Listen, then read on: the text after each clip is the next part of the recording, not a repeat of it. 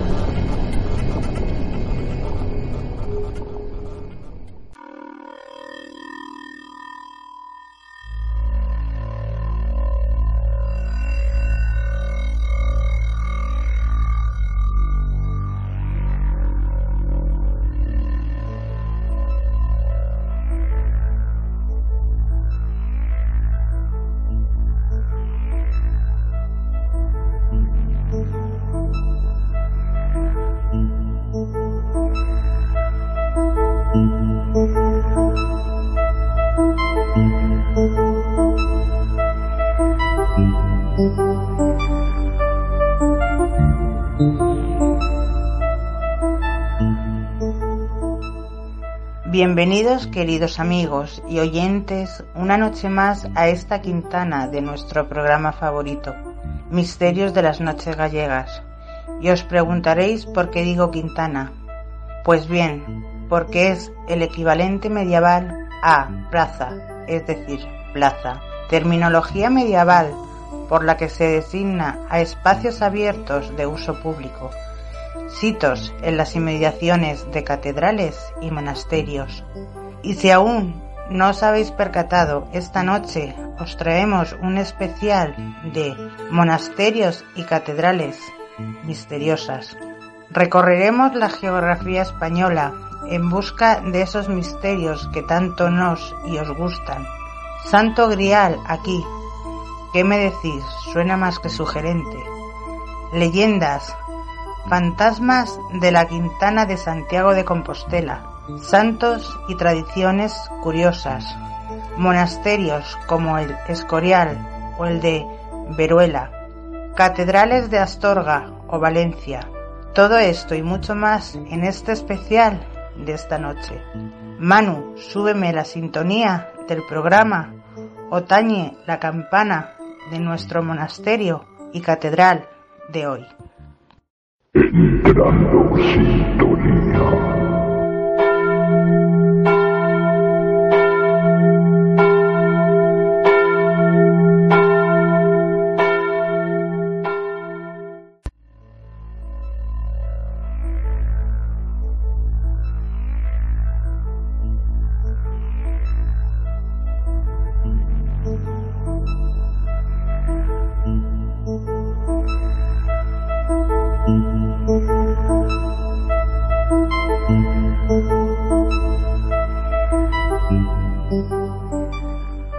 Comenzamos programa viajando a la ciudad de Zaragoza, donde nos aguarda nuestro mago analista Manu Genzor, que nos trae una fabulosa exposición con su buen hacer, seriedad y estilo narrativo sobre el monasterio de Santa María de Veruela. Os dejo ya con nuestro espectacular hombre serio Manu.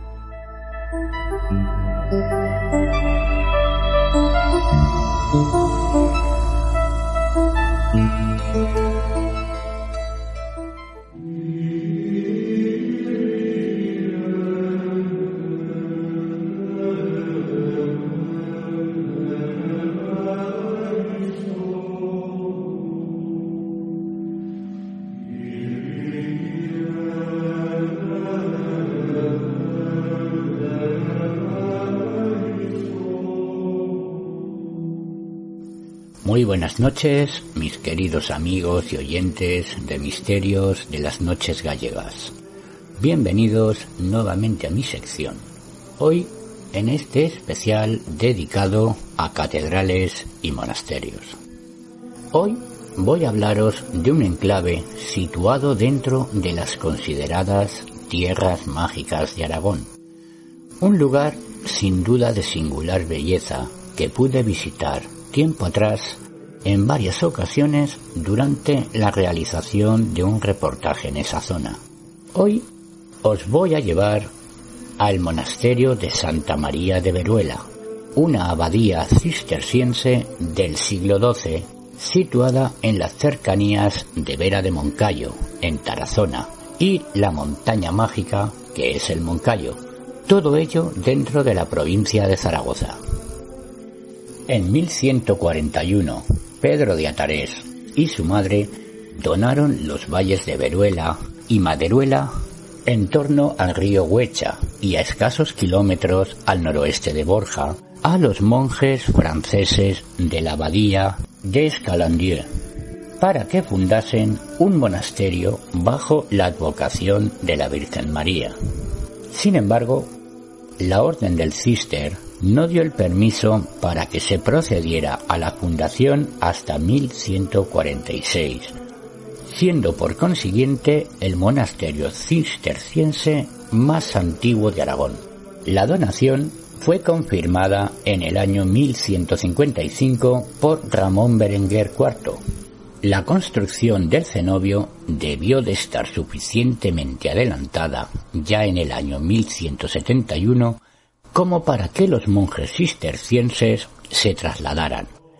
Por aquel entonces era un lugar de frondosos bosques del somontano del Moncayo, al que acompañaban el silencio y la soledad, algo que su regla monástica exigía, además de otros elementos fundamentales para la vida cisterciense, piedras de las canteras de la zona y agua, la del río Huecha o la Huecha. Este río fue precisamente el eje de la articulación del señorío verolense, no obstante, las obras de la iglesia se prolongarían por un espacio de 250 años y en el siglo XVII se construyó un nuevo claustro barroco con celdas individuales. Veruela fue abandonada por los cistercienses en 1835, cuando la desamortización, lo cual propició la destrucción y abandono del cenobio, no obstante, una junta de conservación formada por gentes de Borja y Tarazona impidió su ruina total y merced a la creación de una hospedería se pudo conservar el monumento. A dicha hospedería acudieron durante la segunda mitad del siglo XIX miembros de la alta sociedad zaragozana e ilustres personajes como los hermanos Becker, Gustavo Adolfo y Valeriano, el pintor que encontraron en Veruela un lugar romántico por excelencia que inspiró muchos pasajes de sus obras, en especial la colección de cartas de Gustavo Adolfo recopiladas bajo el título Desde mi celda y buena parte de la colección de grabados de Valeriano. Es evidente que la presencia del poeta ha otorgado a Veruela la universalidad de la que hoy disfruta, algo que no consiguieron ni la larga presencia cisterciense entre los años 1145 y 1835, ni la estancia jesuítica en el periodo de 1877 a 1975. En 1976, el Estado cedió el usufructo del monasterio a la Diputación Provincial de Zaragoza para su rehabilitación y conservación. Desde 1998, Veruela es de titularidad de dicha Diputación que además de continuar las obras de restauración, lo mantiene abierto al público y lo ha convertido en sede de actividades culturales como exposiciones, cursos o festivales musicales. En el siglo XX fue visitado por C.S. Nottenboom, quien lo menciona en Desvío a Santiago. Actualmente, la iglesia del monasterio se utiliza para celebrar bodas. A finales de junio, todos los pueblos de la zona hacen una romería a la Virgen, tras la cual se le hace una ofrenda que posteriormente se reparte entre todos los asistentes. Esta romería se empezó a hacer sobre finales de la década de 1980, motivada por unos párrocos jóvenes que querían recuperar la tradición de reunirse los pueblos en el monasterio que hacían los clérigos. El edificio reúne en sus piedras diversos estilos artísticos que van desde el románico a la portada de la iglesia abacial, pasando por el gótico del interior del mismo templo o por el claustro medieval, el renacimiento en las reformas realizadas por Hernando de Aragón y el barroco en la portada de la sacristía del monasterio nuevo. Bien, mis queridos oyentes, conociendo ya estos antecedentes históricos de este emblemático lugar, veamos un poco el entorno cercano que rodea al monasterio de Veruela. El Moncayo es la montaña mágica de Aragón, poblada desde la prehistoria. Sus bosques guardan leyendas de moras y corzas encantadas, que durante siglos siguen esperando el valeroso caballero que rompa el hechizo. En las zonas más umbrías habitan los gnomos, que solo se muestran la noche misteriosa de San Juan.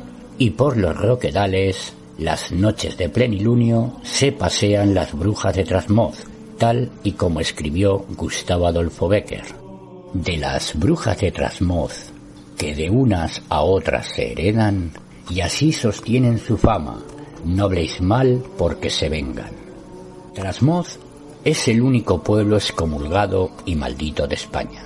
Pasamos de la aparición de la Virgen a la única excomunión de un pueblo en España.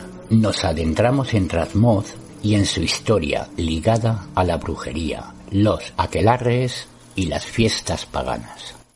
Toda leyenda tiene un inicio, y en este caso, todo empieza en el castillo de Trasmoz.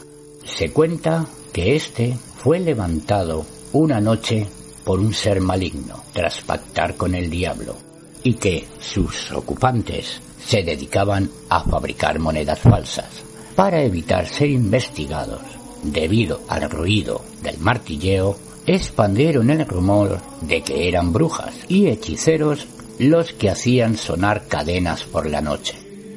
Estos hechos llevaron a excomulgar a la localidad por orden papal en el año 1252 y esa decisión nunca se revirtió. Por lo cual, este pueblo continúa excomulgado en nuestros tiempos.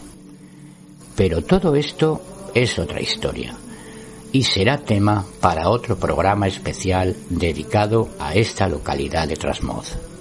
Bien, queridos amigos, regresamos de nuevo al monasterio de Veruela. Nada más cruzar el portal de entrada al Real Monasterio Cisterciense de Santa María de Veruela, el hechizo del lugar cautiva al turista, al visitante tal como maravilló a los hermanos Becker en el año 1863.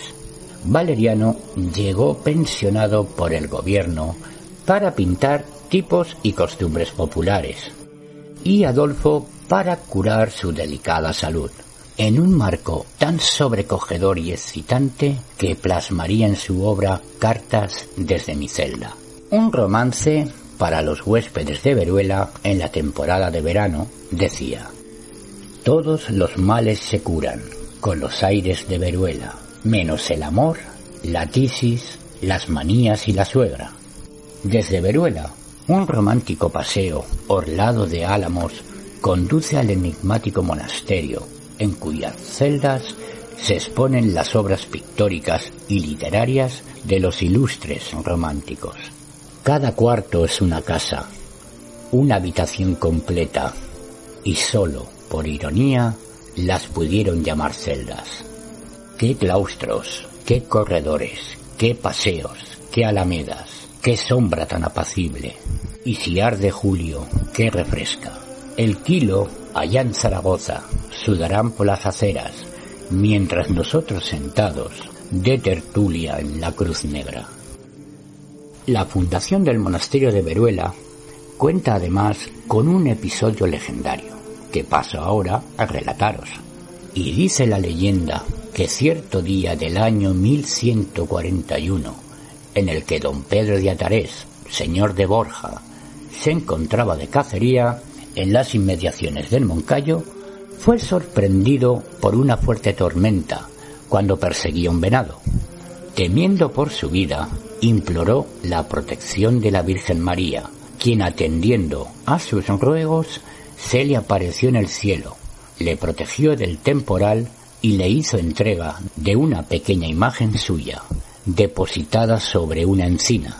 A cambio de su auxilio, la Virgen María encomendó a don Pedro levantar en el mismo lugar un monasterio a ella dedicado. Bien, mis queridos amigos, no podía pasar por alto algo que me impactó enormemente por su inmensa belleza arquitectónica en las dos visitas que realicé a este monasterio, por lo cual os voy a describir lo más brevemente posible el claustro y algunas de las dependencias claustrales, las que pude visitar y disfrutar con detenimiento. El claustro del monasterio de Veruela es gótico, puesto que el románico de la primera campaña constructiva se vio afectado por una incursión castellana durante la Guerra de los Dos Pedros, así que debió reconstruirse a finales del siglo XIV. Su estética es netamente gótica, de modo que sus galerías se comunican con el patio interior mediante arquerías apuntadas entre contrafuertes. Tres óculos lobulados por tramo, actualmente cegados, ofrecen la principal ornamentación hay que fijarse en la colección de ingeniosas y expresivas gárgolas que emanan de los contrafuertes. Las pandas que abovedan con crucería, siendo la base de sus nervios un conjunto de ménsulas esculpidas con cabezas de animales, personajes, etc. También pertenece a esta campaña constructiva el monumental lavatorio que hallamos junto a la entrada del refectorio, y estaba destinado a la higiene de las manos de los monjes antes de entrar a comer. Tiene planta hexagonal con enormes vanos de comunicación con el exterior a la base de numerosas arquivoltas apuntadas y columnillas de hojarasca gótica. Su abovedamiento es de crucería, teniendo como clave un medallón con un guerrero tallado. La fuente se sitúa en el centro. En el siglo XVI se añadió un piso de estilo renacentista, plateresco mediante antepechos que soportan columnas toscanas y arcos con cada intrados decorados con cabezas de ángeles. Las enjutas muestran enormes cabezas de personajes relevantes como abades, reyes, etc. También hay que fijarse en los numerosos sepulcros, arcosolios funerarios que se practicaron en el claustro bajo. Las dependencias claustrales que se conservan de la Edad Media, hay que citar por su importancia y o buena conservación la sala capitular, el locutorio, el refectorio de los monjes, la cocina y la silla. La sala capitular es de gran belleza. Se comunica con el claustro a través de unas arquerías todavía románicas de exquisita belleza, gracias a sus anchas arquivoltas ajedrezadas y a sus elegantes columnas. La propia sala capitular también es la más románica de los tres monasterios cistercienses que existen en Aragón. Es de la menor altura y las sencillas bóvedas de crucería se sostienen mediante el apoyo de elegantísimas columnas adosadas a los muros y otras cuatro repartidas en el espacio central. En el muro opuesto a la entrada, el oriental, cuenta tres ventanales, uno por cada tramo. En el muro septentrional de esta sala se halla el sepulcro gótico del siglo XIII, de Lope Ximénez, señor de Aragón, con buena parte de su policromía original. Por su parte, en la pared opuesta, encontraremos la sepultura del abad y cardenal Sancho Marcilla, trabajado en una centuria. Este es de finales del siglo XIV. Como era perceptivo, existía una puerta de comunicación entre la iglesia y la panda del capítulo del claustro, próxima a la sala capitular. Esta puerta, llamada de los monjes, porque por ella accedían estos al templo, se ha conservado de forma óptima. Tiene tres arquivoltas y dos columnas. Al sur de la sala capitular encontramos el locutorio, lugar donde se explicaba verbalmente a cada monje su trabajo diario, puesto que en el resto del monasterio estaban prohibidas las conversaciones. Se trata de una estancia rectangular de gran sencillez, aunque, aunque la fábrica es de sillería y con su correspondiente abovedamiento. En la panda del refectorio tenemos el propio refectorio y la cocina. Pasamos ahora a la sala de los monjes.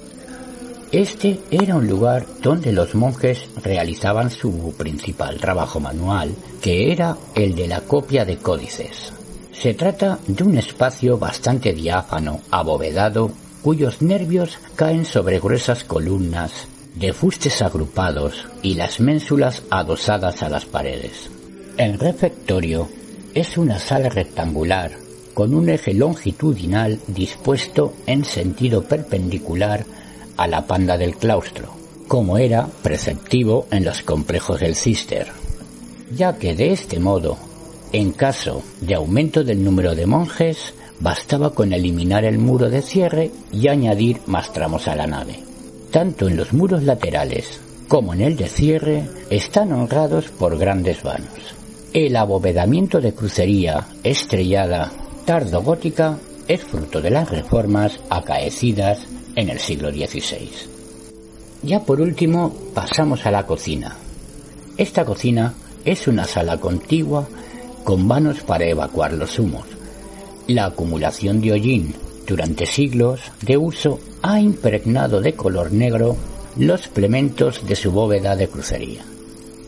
Bien, mis queridos amigos y amantes del misterio, si queréis conocer todo el contenido del grupo de investigación Misterios Galicia, os invito nuevamente a visitar nuestra página web, que es la siguiente, misteriosgalicia.6te.net. Aquí encontraréis todo el contenido del grupo con todo lujo de detalles.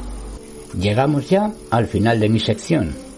Envío desde aquí un fuerte abrazo a todos mis compañeros del programa, otro muy fuerte para todos ustedes, para los oyentes que nos escuchan desde KM0 Radio TV Delfín y para los oyentes que nos escuchan ahora desde Alfa Géminis Canal de Misterio. Soy Manu Genzor y os espero nuevamente en nuestro próximo programa. Hasta pronto amigos.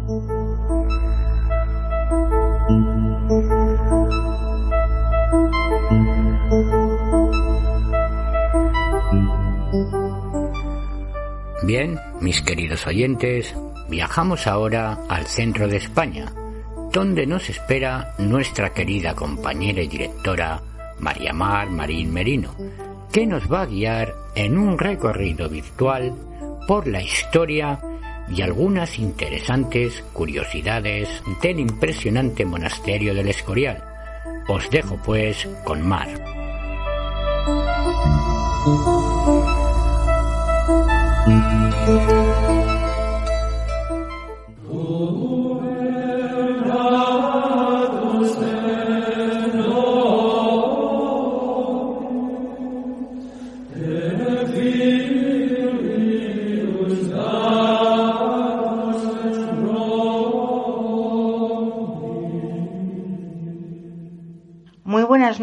Queridos amigos y oyentes. Pues como bien dice mi compañero Manu, yo comienzo este monográfico sobre el Escorial que trataremos mi compañero Antonio Ceniza y servidora. En esta primera parte os acerco a este monasterio mítico y misterioso donde los haya y os sumerjo en su historia y datos. Os hablaré del curioso pudridero y de sus curiosidades para terminar con la misteriosa silla del rey. El propio monarca decidió su emplazamiento a 50 kilómetros de Madrid, tras escuchar los consejos de un grupo de expertos. Y es que todo en el Escorial tiene un fin y está pensado siguiendo conceptos de magia y religión. En la zona en la que se haya situado, el magnetismo terrestre hace que las brújulas se alteren, lo que lleva a pensar que pueda estar construido sobre un vórtice energético.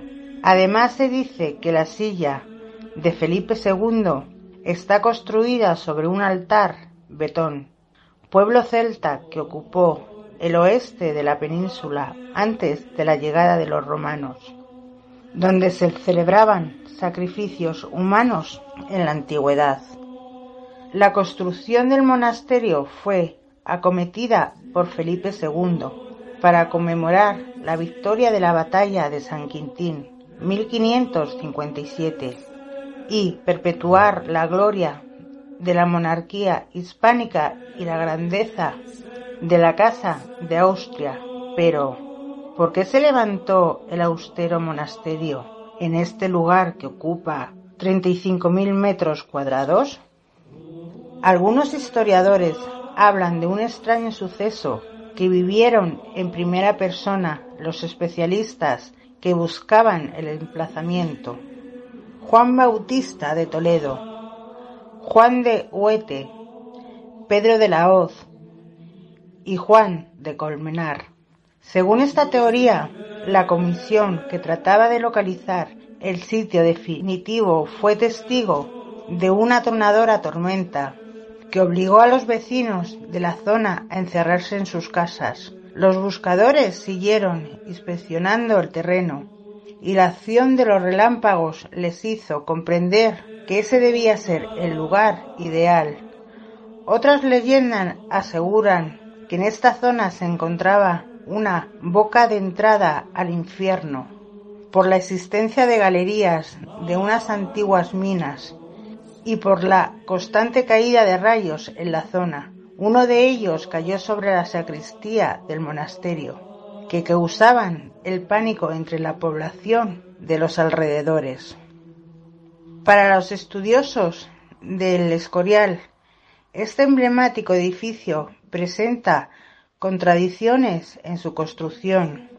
La obra pertenece al Renacimiento y por tanto se rige por criterios racionalistas típicos de la época. Pero por otro lado, la obra fue erigida según coordenadas astrológicas. De hecho, siempre se ha comparado con el templo de Salomón. Tanto cronistas de los siglos XVI y XVII como expertos en el tema contemporáneos han coincidido en dictaminar que el templo de Salomón y el monasterio del Escorial guardan muchas similitudes.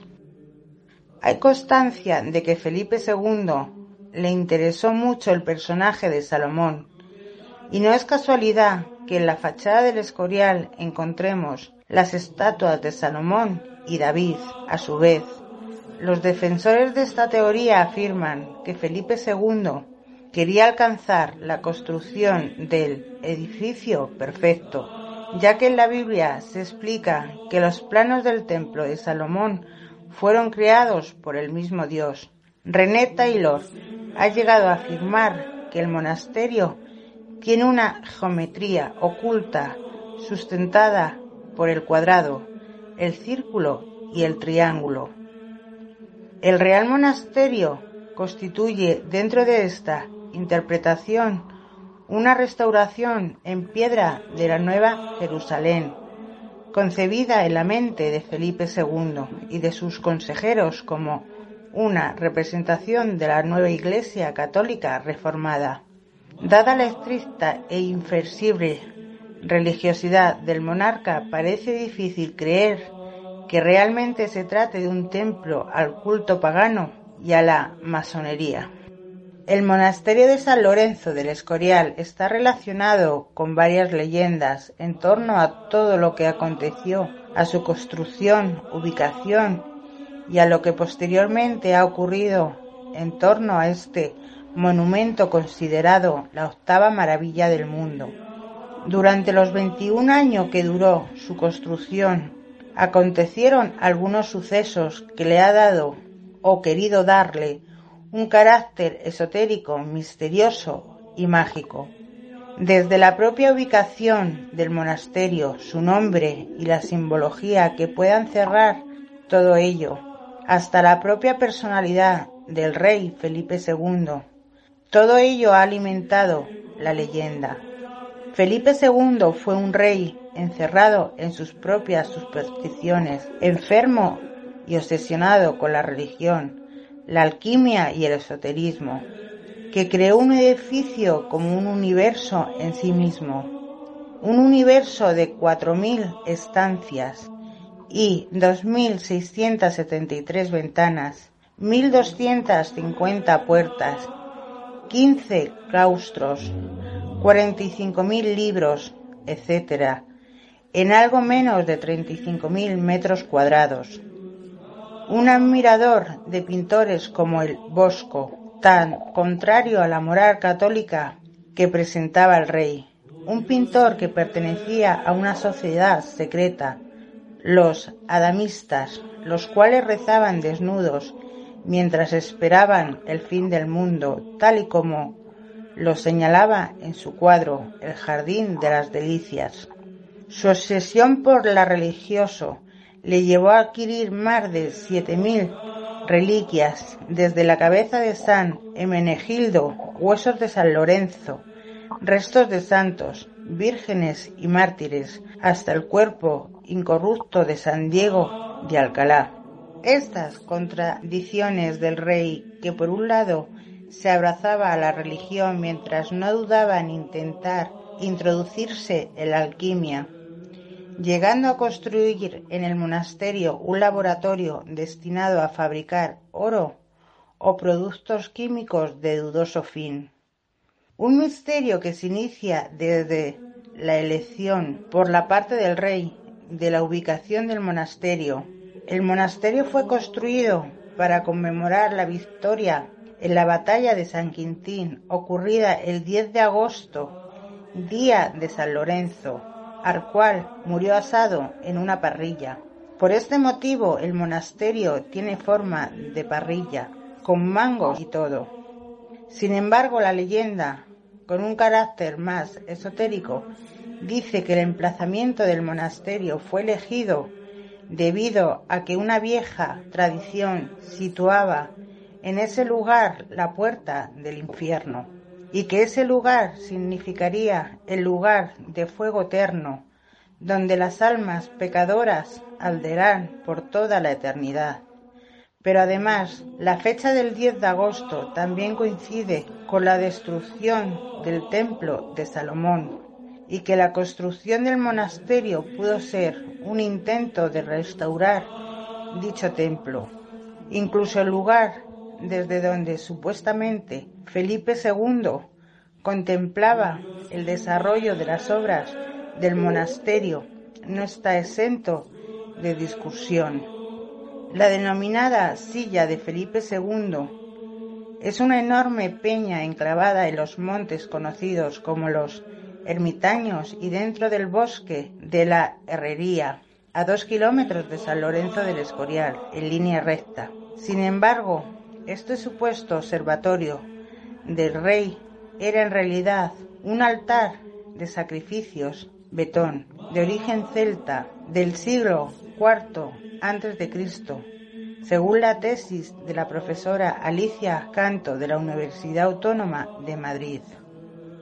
Felipe II construyó el Real Monasterio del Escorial con dos finalidades muy concretas, conmemorar la victoria en la batalla de San Quintín frente a los franceses y crear un monumento funerario a la altura de la dinastía de los Hamburgo.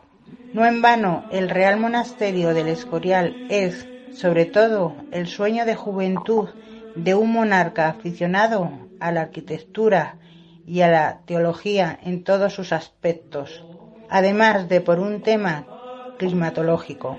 La zona es fresca en verano y por la cercanía de los materiales necesarios para la obra, han apuntado algunos historiadores una posible causa de índole esotérica para elegir el Escorial. Según una leyenda medieval, Lucifer vivió en una cueva situada a los pies del monte Avantos, sierra de Guadarrama, justo los días entre la expulsión de las cortes celestiales y su destierro al infierno.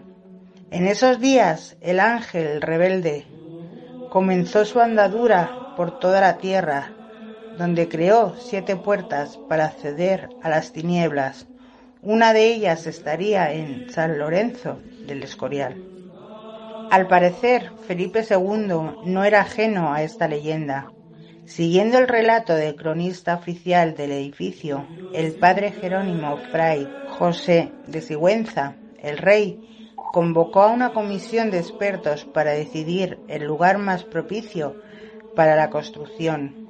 El secretario real, Pedro del Hoyo, principal responsable del interés de Felipe II por la alquimia y otras ciencias de dudosa base, se desplazó al lugar para la decisión definitiva el 14 de noviembre de 1561.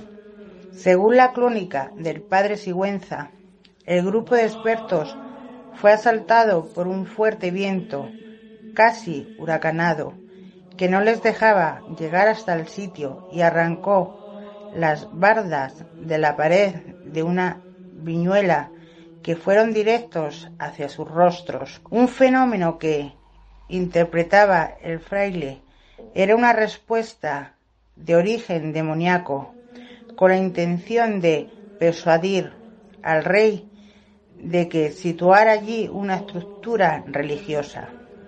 En cualquier caso, no existe documentación por parte de Felipe II, siempre prodigó en cartas escritas de su puño y letra, donde se recoja su inquietud por los fenómenos descritos por Singüenza. El rey comenzó la construcción del palacio, monasterio en 1562 y encomendó las tierras a los monjes jerónimos. Durante esas obras, que se alargaron cerca de 21 años, se extendió entre los peones la leyenda de que un misterioso perro negro acechaba por las noches, obstaculizando las obras, y si hacemos caso a esa historia entre el mito y la realidad, el perro fue finalmente capturado y se ordenó que se le ahorcase en una de las torres del monasterio, donde permaneció meses. El misterioso pudridero para momificar a los reyes muertos. Si bien no existe un tiempo estipulado para que culmine el proceso biológico de reducción natural del cuerpo, se calcula que son necesarios entre 30 y 40 años para que sea eliminada la humedad y el mal olor del cuerpo. Los detalles de la estancia se guardan con hermetismo desde hace siglos. El pudridero del Escorial, con dos estancias diferentes, una de ellas para reyes y otra para infantes, se encuentra en el subsuelo de la basílica.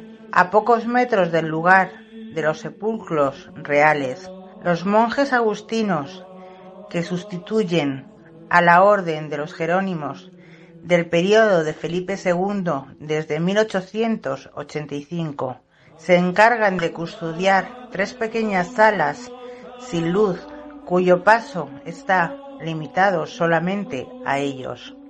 Si bien no existe un tiempo estipulado para que culmine el proceso biológico de reducción natural del cuerpo, se calcula que son necesarios entre 25 y 40 años para que se elimine la humedad y el mal olor del cuerpo. La función final del pudridero, en cualquier caso, es reducir el tamaño de los cuerpos para que se adapten a los minúsculos cofres de plomo que en el caso de los reyes ocupan apenas un metro de largo y 40 centímetros de ancho.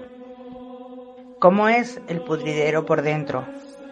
Permanece los cadáveres 30 o más años hasta consumida la humedad.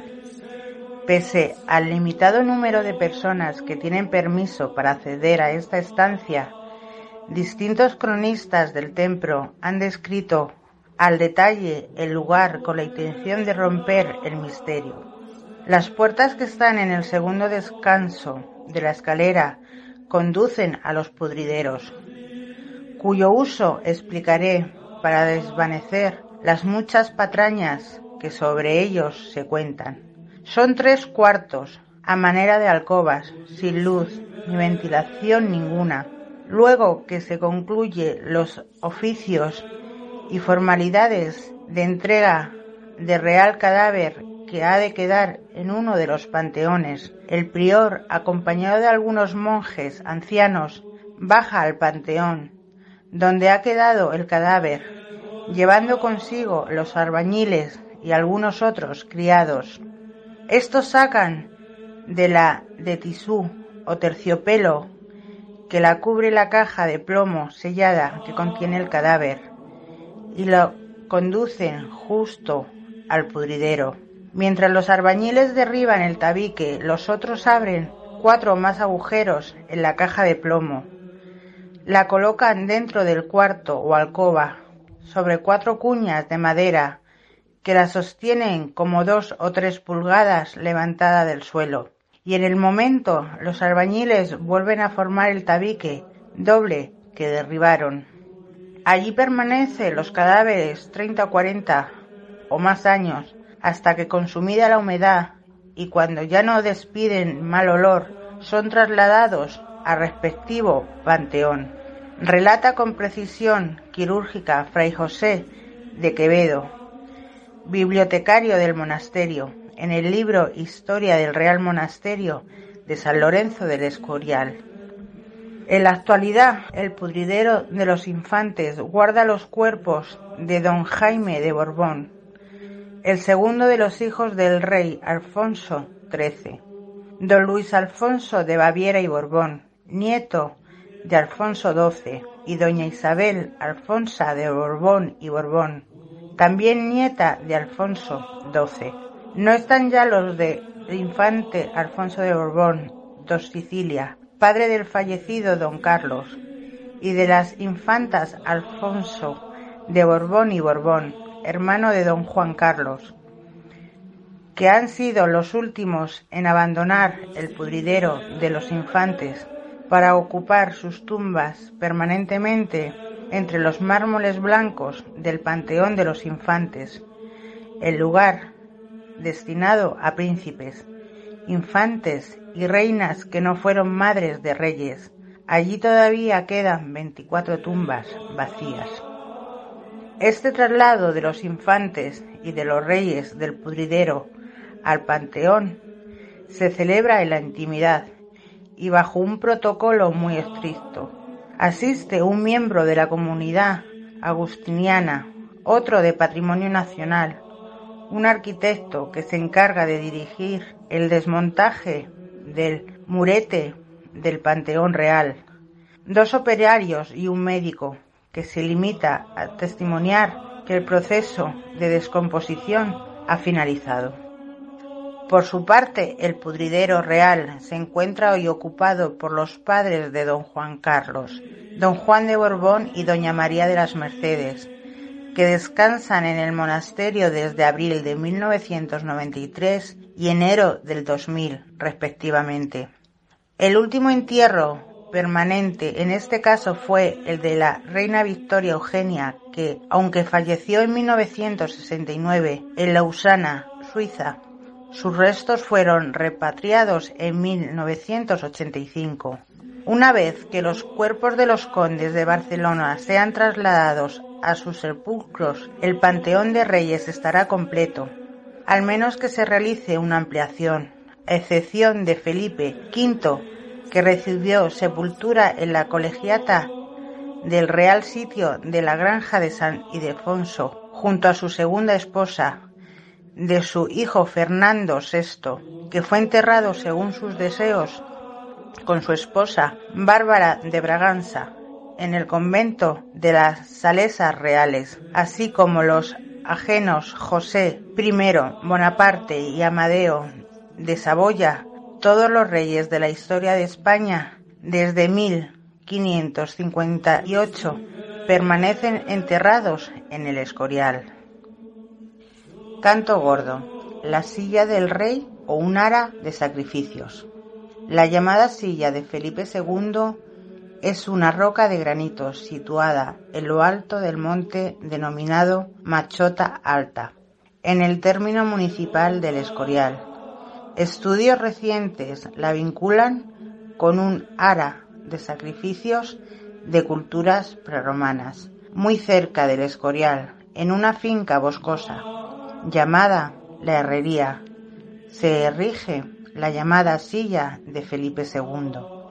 La leyenda cuenta que durante la construcción del monasterio de San Lorenzo del Escorial entre 1563 y 1584, el rey Felipe II se hizo construir un mirador con un trono para vigilar desde allí la marcha de las obras. La arqueología sugiere que esta estructura orientada hacia el monasterio fue un lugar sagrado para los betones o los carpetanos, pueblos preromanos que habitaron en el oeste peninsular. De hecho, ha sido relacionado con un altar dedicado a Marte por su semejanza con otras aras sacrificales, abarquilladas en las culturas celtas ofrecían holocaustos a sus dioses.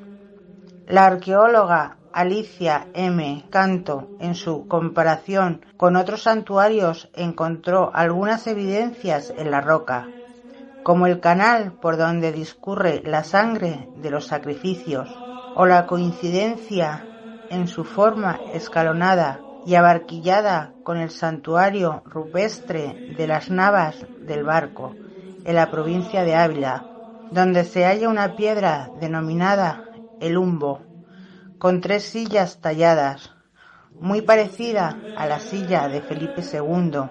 Entonces, ¿eligió Felipe II este enclave para el monasterio a propósito?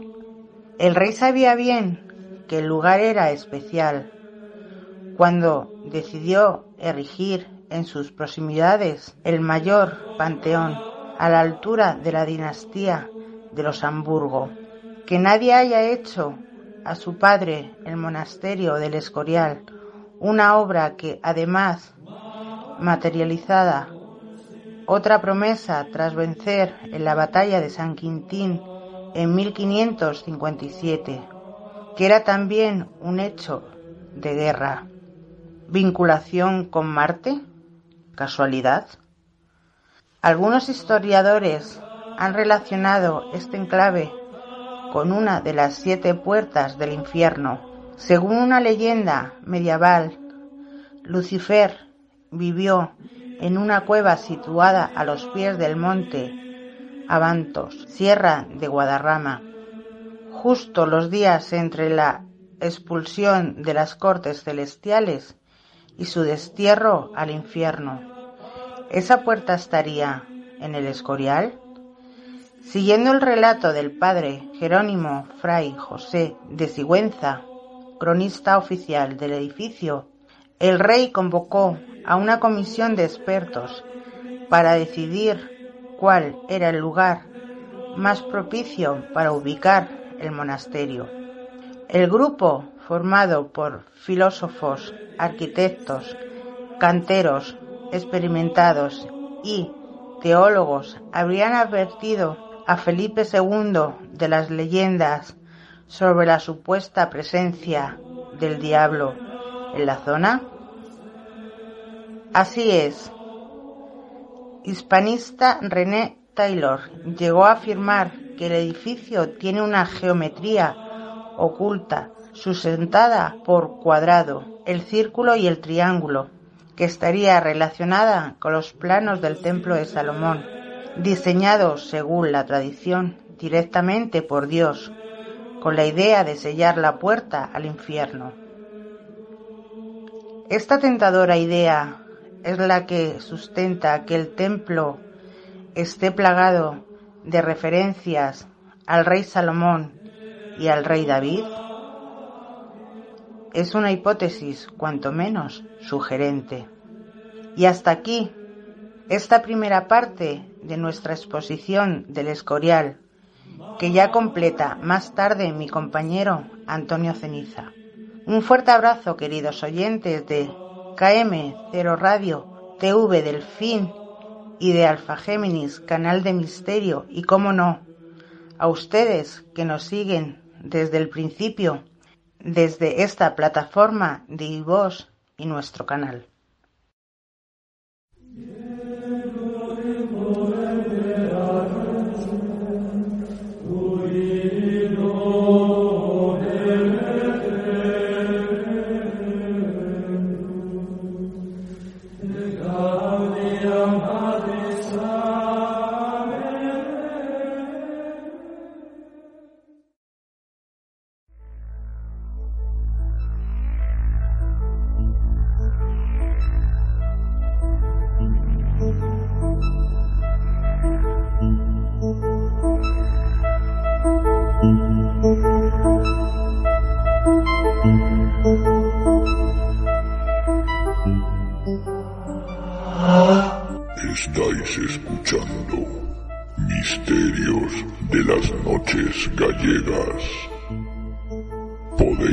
Seguirnos en nuestra web oficial misteriosgalicia.6t.net y ahora también en KM0 Radio TV Delfín en km0radio.es en Alfa Géminis Canal de Misterio y también en Apple iTunes Podcasts.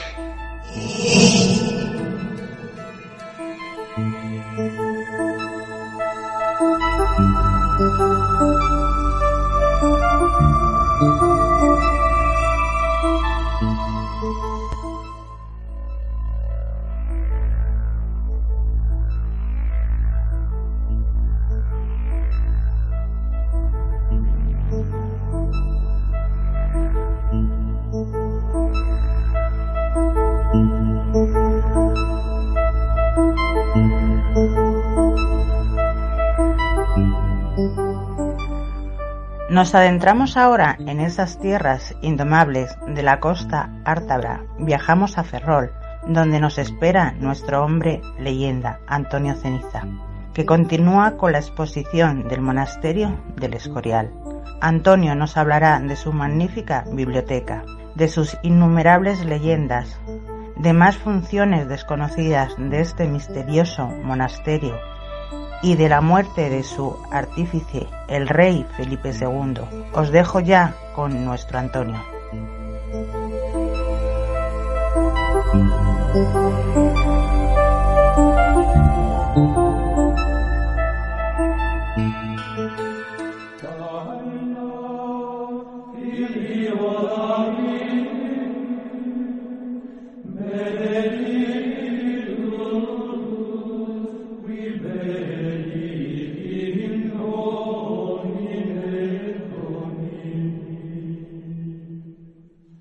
Muchas gracias, María Mar, por darme paso y por tu primera magnífica parte de tu exposición del Escorial.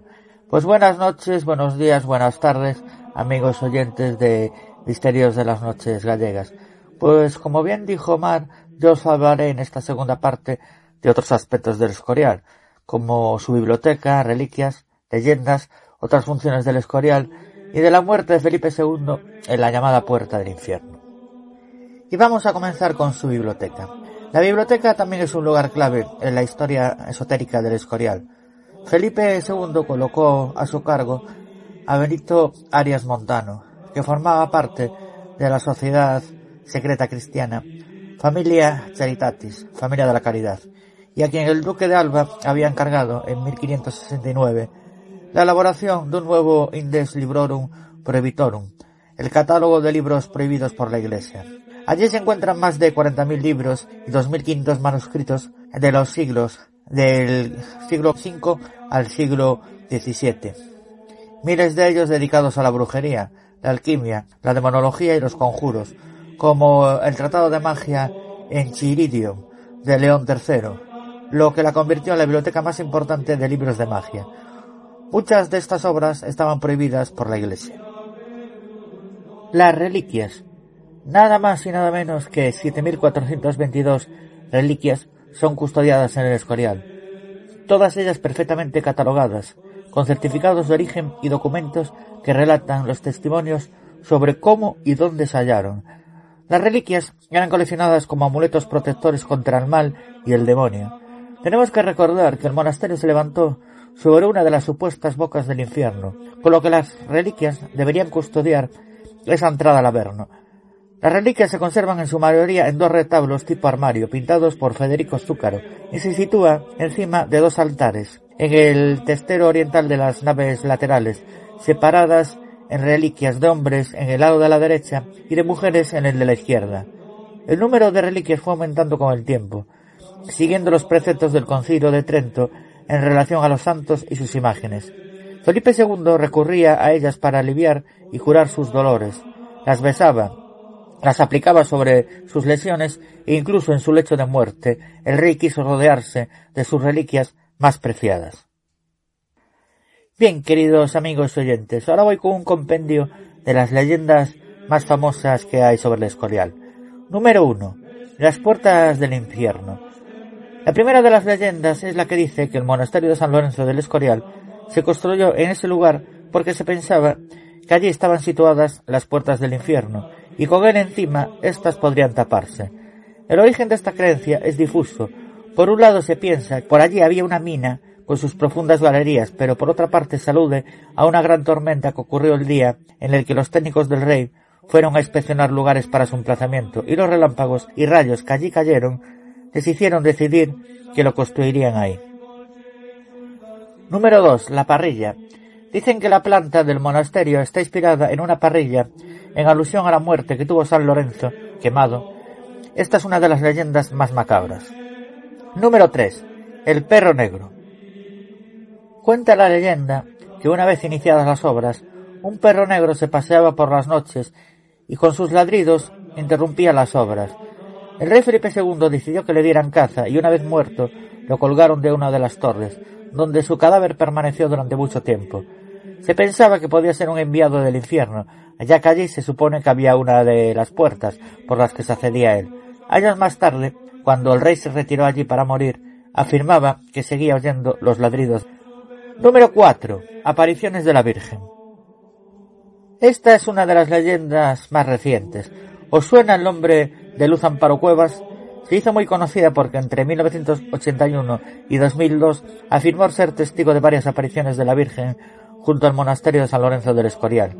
Y de hecho el lugar continúa siendo a día de hoy de peregrinación. Curaciones milagrosas, movimientos del sol o estigmitaciones son algunos de los fenómenos que supuestamente se han producido allí. Número 5. En busca de la piedra filosofal. Dicen que Felipe II estaba obsesionado con la piedra filosofal y que utilizaba la alquimia y a los alquimistas para dar con ella. Por este motivo, Felipe II reunió en la gran biblioteca del monasterio gran cantidad de tratados relacionados con esta misteriosa ciencia, así como literatura sobre magia y astrología. De hecho, se dice que llegó a, consumir brebajes, pero lo cierto es que Felipe II estaba interesado en alquimia por su delicada salud, porque creía que a través de esta ciencia mejoraría su salud. Número 6. La Sala de los Secretos. Muy poca gente conoce que esta pequeña sala oscura y sin ningún ornamento que está después del Panteón de Infantes es conocida como Sala de los Secretos y es que Juan de Herrera, el arquitecto, consiguió que dos personas colocadas en ángulos opuestos, pudieran conversar sin chillar y con enorme claridad, mientras que los que estaban en medio no oían absolutamente nada.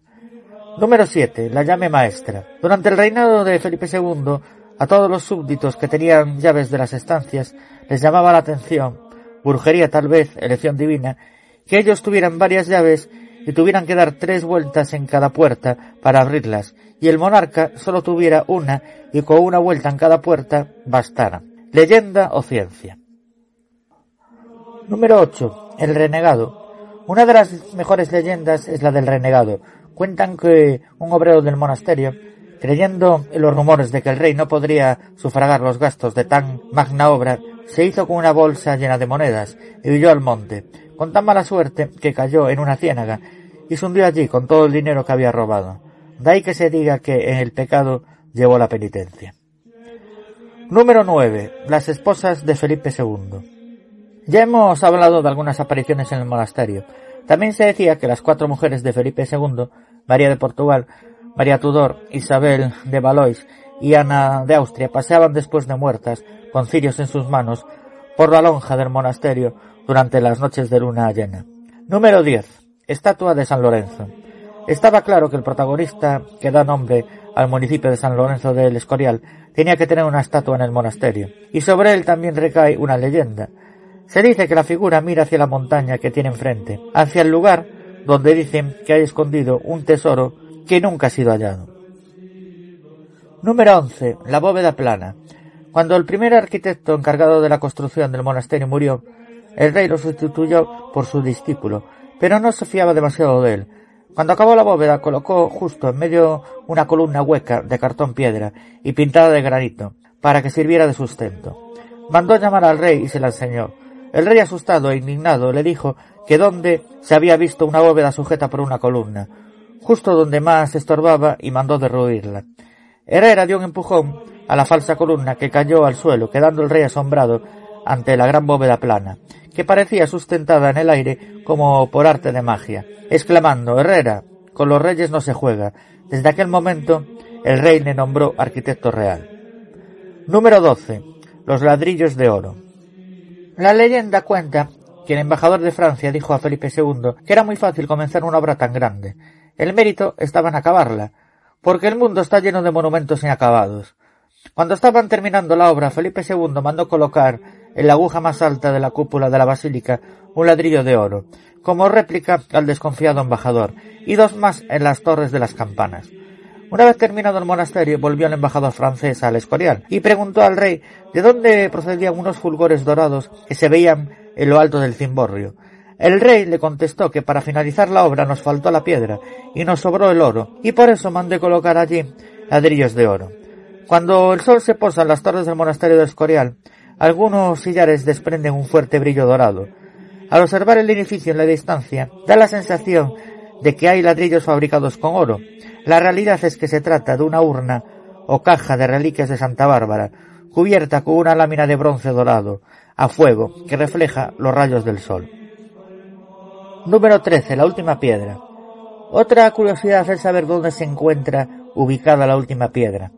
Está entrando al patio de Reyes por la lonja, a la izquierda, en el último sillar de la cuarta pilastra. Si observamos, se ve una cruz negra labrada en la curva del sillar y en el sobrelecho se puso una urna con un pergamino, con el día, el año, los evangelios y quién era el rey, el papa y el prior en ese momento. Número 14. En la pisada del diablo. Según la tradición, una muchacha devota de la Virgen María, llamada Martiña, se encontró con un pergamino que en realidad era el diablo que intentó persuadirla para que renegara de la Virgen. Esta se negó a pactar con él, y el diablo se mostró en su forma, y enfurecido saltó sobre la piedra y provocó una fuerte explosión, que formó una huella en el suelo, dejando testimonio del acontecido. Bien, queridos oyentes, ahora paso a describiros más funciones que ha tenido el Escorial. Además de su principal función fúnebre, el monasterio tuvo otros usos, descritos a continuación. Basílica, en su origen sólo accesible a la familia real, a los monjes jerónimos y a la nobleza. En el siglo XIX comenzó a ser permitido el acceso al pueblo llano. Panteón real, lugar de enterramiento de los reyes y familia real. Biblioteca. Tenían acceso los monjes para el estudio, así como todos aquellos forasteros interesados y con la pertinente licencia del rey. Seminario, donde se formaba en gramática latina, canto y cosas de iglesia, a jóvenes, con el último fin, aunque no obligación, de ordenarse como sacerdotes. Colegio de Filosofía y Teología, para religiosos jerónimos del propio monasterio o de otros de la orden, que quisiesen profundizar en ese tipo de estudios. Hospital o enfermería para pobres, situado en el edificio anexo de la compañía, donde además de atención sanitaria se proporcionaba alimento, ropa y calzado a aquellas personas que lo necesitasen. Convento, lugar en el que habitaban los monjes jerónimos y una gran parte del personal a su servicio. La elección de la Orden de San Jerónimo responde a una tradición que ya se remontaba varios siglos atrás y tenía su ejemplo más reciente en la elección del retiro al monasterio de Yuste por parte del emperador Carlos V. Noviciado.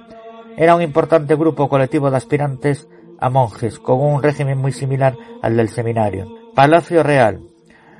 Lugar en el que se alojaban el rey, su familia y criados principales. Con el tiempo, ya en el siglo XVIII, la corte fue ocupando otras dependencias, tanto de la zona conventual como de la compañía y de las casas de oficio situadas frente al lado norte del monasterio.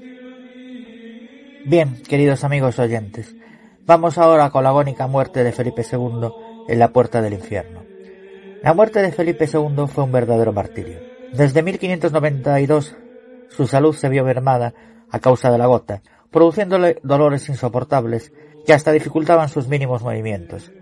Cuando el monarca fue consciente de que su muerte se aproximaba, ordenó ser trasladado al monasterio del Escorial.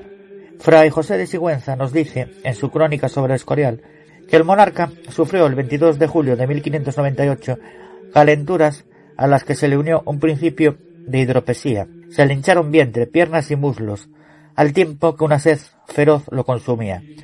Su fiebre subió tanto que, según el fraile Jerónimo, Felipe II tenía la sensación de estar asándose por dentro como si un fuego maligno lo consumiera. Mandó que trajeran ante sí sus reliquias favoritas, de modo que al pie de su cama, de cuya vera no se movió su hija Isabel Clara Eugenia, se fue formando un espectral espectáculo con la rodilla entera, con el hueso y pellejo del glorioso mártir San Sebastián, un brazo de San Vicente Ferrer, una costilla del obispo Albano y otros fetiches de similar naturaleza. Al cabo de los días el aposento se transformó en un altar, donde el rey se amparaba a los santos y sus reliquias pidiendo alivio a sus dolores. Al poco ordenó que trajeran cuantos más cuadros fuera posible de un pintor religioso que resultaba extraño en aquella época. Se trataba del Bosco. ¿Qué razón tuvo Felipe II para consumir sus últimas horas contemplando las aterradoras descripciones del infierno que plasmó en sus obras el genial artista flamenco en vez de las imágenes convencionales de los santos? Cabe mencionar que otro de los tormentos que vivió Felipe II en sus últimos días fue el hecho de no poder mantener su higiene personal, el monarca era un ser escrupuloso en cuanto al tema de la limpieza, y era para él una tortura no poder estar todo lo limpio que quería. Jean describe aquel terrible escenario de este modo. Sufría de incontinencia, lo cual sin ninguna duda constituía para él uno de los peores tormentos inimaginables, teniendo en cuenta que era uno de los hombres más limpios, más ordenados y más pulcros que jamás vio el mundo. No toleraba una sola mancha en las paredes o suelos de sus habitaciones. El mal olor que emanaba de estas llagas era otra fuente de tormento y ciertamente no la menor, dada su pulcritud y aseo. Antes de morir, el rey ordenó construir un ataúd para que se lo trajeran en su cámara, además de una caja de plomo, para que una vez muerto no salieran los olores de la putrefacción. Pero lo que resulta más escalofriante es el origen de la madera que se usó para fabricar su ataúd. Cinco años antes el rey paseaba por Lisboa cuando se encontró los restos de un barco varado en la arena. Este se llamaba Cinco Llagas. Nadie sabe por qué el rey tuvo la idea de hacer fabricar su ataúd con las maderas del barco que llevaba ese peculiar nombre. Hora y media antes de expirar, tuvo un paroxismo tan grande que todos creyeron que había acabado, de modo que comenzaron los lamentos y los llantos. Pero como la mejor de las películas de terror, de pronto el supuesto muerto abrió desmedidamente los ojos y cogió el viejo crucifijo de Carlos V. A las cinco de la madrugada del día 13 de septiembre dejó salir a su alma atormentada y murió. Pero nos queda la duda de si realmente murió creyendo quería los cielos que con tanto fervor había estado anhelando, o de lo contrario creía que se dirigía hacia los paisajes que el bosco escenificaba del infierno en sus cuadros. Un día como aquel, pero catorce años atrás, se había puesto la última piedra de la fábrica del monasterio de San Lorenzo del Escorial, la fortaleza que algunos dicen que selló una entrada al infierno. Tras la muerte del rey amaneció precisamente el día del Señor, un domingo luminoso y alegre. Era el día trece, el número que en el tarot corresponde a la muerte, una carta de cambio, muda y transformación. Y esto es todo por mi parte, en esta segunda parte de esta exposición conjunto con María Mar de todos estos interesantes misterios y leyendas del monasterio del Escorial. Un fuerte abrazo a mi compañera y directora María Mar, Marín Merino y al resto de mis compañeros. Y como no, otro fuerte abrazo a ustedes, queridos oyentes de Vox, también a los que nos oyen por la emisora online KM0 Radio TV Delfín, muy en especial a su director Fermín Blanco y otro fuerte abrazo a los que nos siguen por Alfa Géminis Canal de Misterio. Y como siempre, antes de despedirme, os recuerdo dónde nos podéis encontrar, que es en la página web del grupo de investigación Misterios Galicia, que es misteriosgalicia.6t.net. También en el blog del grupo, que es el blog de María Mar, que es brujería paranormal investigacionesmar2.wordpress.com. Y a mí personalmente me podéis encontrar en mi propia página web, que es antonioceniza.6te.net. Y eso es todo, todo amigos.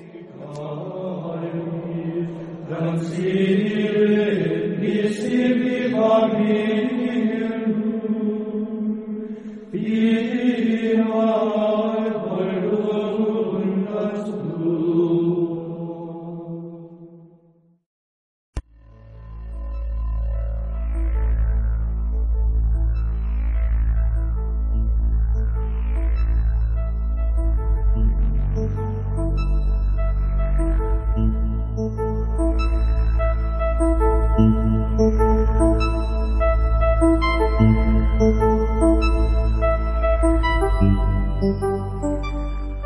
Nos vamos ahora a esa Valencia misteriosa, donde las haya, donde nos espera nuestra compañera Nuria Marimón, que anda que el tema que nos trae no es súper interesante. Ni más ni menos que Nuria nos habla de la posibilidad de que el cáliz sagrado de la Catedral de Valencia sea ni más ni menos el mismísimo Santo Grial.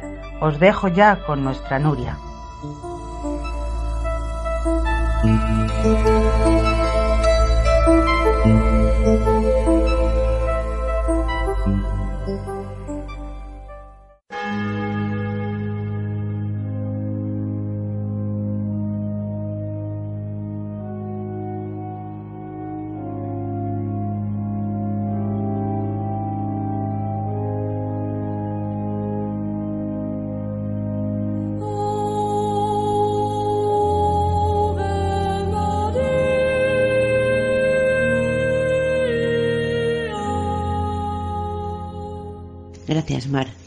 Y de nuevo un saludo a todos los amigos y compañeros del misterio. Tras cruzar el umbral, fui recibido por el eco de un canto gregoriano que resonaba en el techo abovedado. Ante mí se extendía una larga procesión de arcos que conducían a un solitario estrado en el lado más alejado de la catedral. Unas pequeñas escaleras llevaban al altar, cubierto por domo adornado de forma inmaculada con esculturas y pinturas con escenas que mostraban ángeles y a los apóstoles. Pero no había venido a la tercera ciudad más grande de España para admirar su catedral. En su lugar me dirigí a una pequeña sala justo a un lado, una tan poco llamativa que casi no la vi en primera instancia. Dentro de esta humilde capilla se hallaba el objeto que estaba buscando, una sola copa descansando en un iluminado pedestal dorado según la leyenda, se trata de la copa que usó Jesucristo durante la última cena, o como se le conoce más comúnmente, el Santo Grial. con presencia en las epopeyas medievales del rey Arturo y sus caballeros, hasta las hazañas de Indiana Jones en la pantalla grande, el Santo Grial sigue siendo uno de los tesoros más buscados, una misteriosa reliquia a caballo entre la fantasía y la realidad. Aunque es plausible la idea de que un cáliz usado por Cristo sería venerado y por lo tanto preservado por los primeros creyentes, en la Biblia nunca se menciona un recipiente mágico con la capacidad de otorgar la vida eterna. En una convención de la leyenda artúrica, escrita por gente como el Chrétien de Troyes y Robert de Morón, dos poetas franceses que moldearon en gran medida el desarrollo de la tradición artúrica en los siglos XII y XIII. La primera mención escrita que conocemos sobre el Grial se encuentra en el Perceval de Troyes, en el que no se describe como un cáliz, sino como un plato, probablemente emulando los calderos mágicos de los mitos celtas. Al haber crecido con los míticos cuentos del rey Arturo, siempre he sido un escéptico. Para mí, el Grial es un tesoro literario. Aún así, no pude evitar sentirme intrigado por el Santo Cáliz de Valencia. Actualmente, solo en Europa hay más de 200 ejemplos que compiten por el ilustre título del Santo Grial con teorías sobre el lugar de descanso final de la reliquia que la ubican desde Escocia hasta Accoquec, Maryland. Sin embargo, de todas las listas de demandantes que revisé, el Cali de Valencia casi invariablemente ocupaba el primer lugar. Todavía se las arregla para atraer peregrinos de todo el mundo e incluso ha utilizado en ceremonias para papas como Juan Pablo II y Benedicto XVI. Ansioso por la oportunidad de seguir los pasos de Sir Galahad, en mi propia búsqueda del Grial, vine aquí para descubrir qué es lo que hace a esta copa más especial que otras. Entré en la capilla del Santo Cáliz y la encontré vacía. Aunque no fue internacional, llegué a la catedral a la hora de una misa por sábado de gloria, el día previo al domingo de resurrección, lo que quiere decir que todos los visitantes se encontraban ocupados en la ceremonia en el cuarto contiguo. Un único rayo de luz descendía desde una vidriera encima del altar. El cálido murmullo del coro lejano era el único sonido de la capilla. Aunque llegué al lugar más como investigador que como peregrino, era difícil no dejarse llevar por la solemnidad del momento. Mientras me acercaba al altar para inspeccionar el cáliz más de cerca, me pareció más elaborado de lo que imaginaba. Con dos asas de oro macizo y su base con incrustaciones de perlas, esmeraldas y rubíes, el cáliz inmediatamente me provocó una sensación de incredulidad, porque, como sabe que cualquiera que haya visto Indiana Jones y la última cruzada, el Santo Grial debería ser un objeto simple, la copa de un carpintero. Más tarde fui informado por uno de los asistentes afuera de la sala que la verdadera reliquia es solo la pieza en la parte superior, una copa tallada en ágata y pulida con mirra. Las asas y la base que llevan el sello de la artesanía medieval no fueron añadidas, sino mucho más adelante. Mi escepticismo se tranquilizó temporalmente y me di a la tarea de descubrir cómo fue que esta copa supuestamente viajó desde Jerusalén, donde se cree que tuvo lugar la última cena, hasta la costa este de España. Como ocurre con todas las historias de los que afirman tener el grial, la narración es compleja. Un asistente a la catedral fue capaz de dar una explicación básica de cómo el cáliz salió de Jerusalén hace dos mil años. Los papas eran los únicos que podían dar misa, por lo que San Pedro y el resto de papas utilizaban el grial para la Eucaristía, considerando que era el que Cristo había usado. Luego, cuando el emperador Valeriano empezó a perseguir a los cristianos, fue enviado a Huesca, España, porque ya no estaba seguro en Roma. Ella continuó explicando que el cáliz supuestamente permaneció en Huesca durante algunos cientos de años, antes de ser cambiado de lugar de nuevo durante las conquistas de Humayay en el siglo VIII, y enclavado en el monasterio de San Juan de la Peña, ubicado en un acantilado en el norte de España, por temor a los saqueos. Por supuesto, los relatos sobre estos primeros mil años del viaje del Grial son muy difíciles de verificar para cualquiera. Los registros más confiables sobre este cáliz aparecen en 1399, cuando empezó a formar parte del relicario real del rey Martín de Aragón. De acuerdo con los registros de la catedral, después de que Alfonso el Magnánimo llegó al trono en 1416, El relicario fue trasladado a Valencia y después entregado a la catedral como el pago de una deuda, aunque el cáliz fue llevado lejos algunas veces más por culpa de la guerra, inevitablemente volvió a la catedral de Valencia en 1939, esta vez de forma definitiva. Aunque se trata de un retrato elaborado, la sola historia no era suficiente para convencerme de que este es el verdadero grial. Después de todo, casi todos los que aseguran poseer el grial cuentan complejos relatos de que como la reliquia fue transportada por los mares y las montañas, dado que ninguno de los relatos puede ser verificado, ¿qué es lo que ha hecho que tantos crean que este es el verdadero? El detalle principal es el estilo y el arte de la copa hecha de ágata, que el arqueólogo español Antonio Beltrán quien estudió el cáliz en 1960, ubica su origen en algún punto entre el siglo II a.C. y el siglo I después de Cristo, probablemente en un taller del Medio Oriente. La evaluación arqueológica indica que esta copa cumple con la norma, al menos geográfica y cronológicamente hablando. Aunque lejos de ser una prueba definitiva, estos hallazgos refuerzan la proclamada del cáliz. Mientras miraba la copa de ágata, reposando en su escaparate de cristal, había un pensamiento que ocupaba mi mente. Si este en realidad era el Santo Grial, uno de los artefactos más legendarios de todos los tiempos, ¿podría ser así de fácil? Se supone que era la copa buscada durante años por los héroes de la antigüedad, algo que solo sería conseguido por los más puros de corazón, y pese a todo, aquí estaba, no enterrada en las profundidades de alguna alejada caverna, sino en el centro de una ciudad rodeada de cafés llenos de gente. Camino a la salida, le pregunté a una de las asistentes su opinión. Después de todo, ¿no habría resultado las historias de nobles misiones en búsqueda del Santo Grial, acompañadas por el hecho de encontrarse aquí para que todo el mundo lo viera? Creo que el misterio continúa, dijo ella, con una sonrisa que me hizo sentir como si esta no fuera la primera vez que se lo preguntaban. Después de todo, este ni siquiera es el único salto grial en España. Tú tienes que decir cuál es el verdadero. Más adelante, cuando estaba investigando, entendí lo que había querido decir.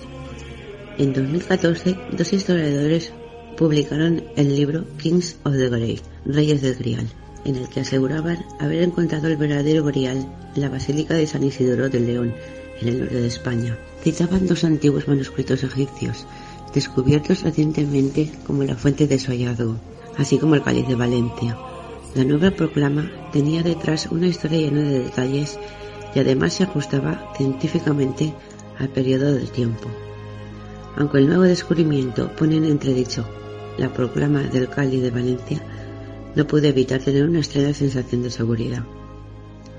Para mí, lo verdaderamente maravilloso del Santo Grial no estaba en encontrarlo, sino en su búsqueda. El tesoro no es la copa, sino las historias que hemos fraguado a su alrededor a lo largo del tiempo. Me siento tranquilo al saber que mientras siga apareciendo nuevos continentes, el misterio permanecerá, la leyenda sobrevivirá y la búsqueda por el Santo Grial continuará. Gracias a todos y espero os haya gustado.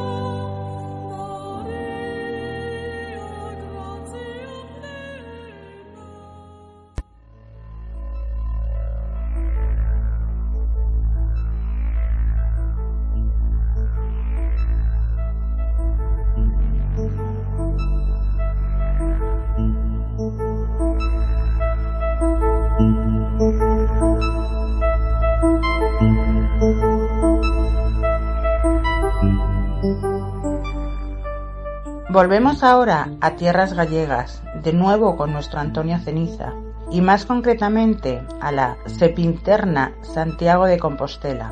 Antonio nos habla del santo de los croqués, de la Catedral Compostelana, de esta tradición, sus leyendas y de su origen. os dejo con nuestro Antonio. Veréis qué interesante es lo que nos cuenta. Thank you.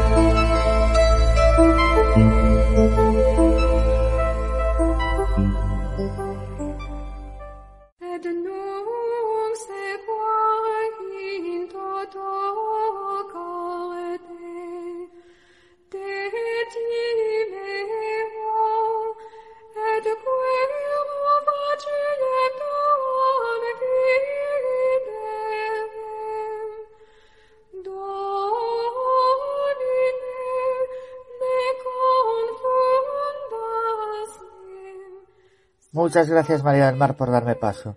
Pues como bien os ha dicho nuestra directora, pues yo os voy a hablar sobre el santo de los croques de Santiago de Compostela y su significado. Pues muy buenas noches, buenas tardes o buenos días, depende de donde nos escuchéis. Pues yo os voy a hablar del mítico Santo de los Croques o el Santo de los Croques de Santiago de Compostela y el significado que tiene. La popularísima figura situada en el reverso del conjunto escultórico del Pórtico de la Gloria del siglo XII de la Catedral de Santiago de Compostela, esta escultura, situada en la base de la columna del porteluz, mira concentrada hacia la nave principal de la basílica. Se considera una autorrepresentación del maestro Mateo, autor del pórtico, ya que en tiempos al parecer se leía la palabra Architectus Fe en la cartera que sostiene en la mano. Una leyenda cuenta que Mateo colocó su figura en el propio pórtico, pero que fue reprobado por el arzobispo y decidió su instalación en el lugar actual. Por la perfección del pórtico surgió la costumbre, para algunos con una antigüedad que no iría más allá del siglo XIX, de darse una suave cabezada o hasta tres en la frente del maestro, para, por contagio, recibir su sabiduría. De ahí viene su nombre en gallego, Santo dos Croques. Croque significa golpe en la cabeza. Los estudiantes de la Universidad de Santiago, a quienes se les ha atribuido el origen de esta costumbre, también se referían en gallego a esta obra como a Santiña Santa de Memoria.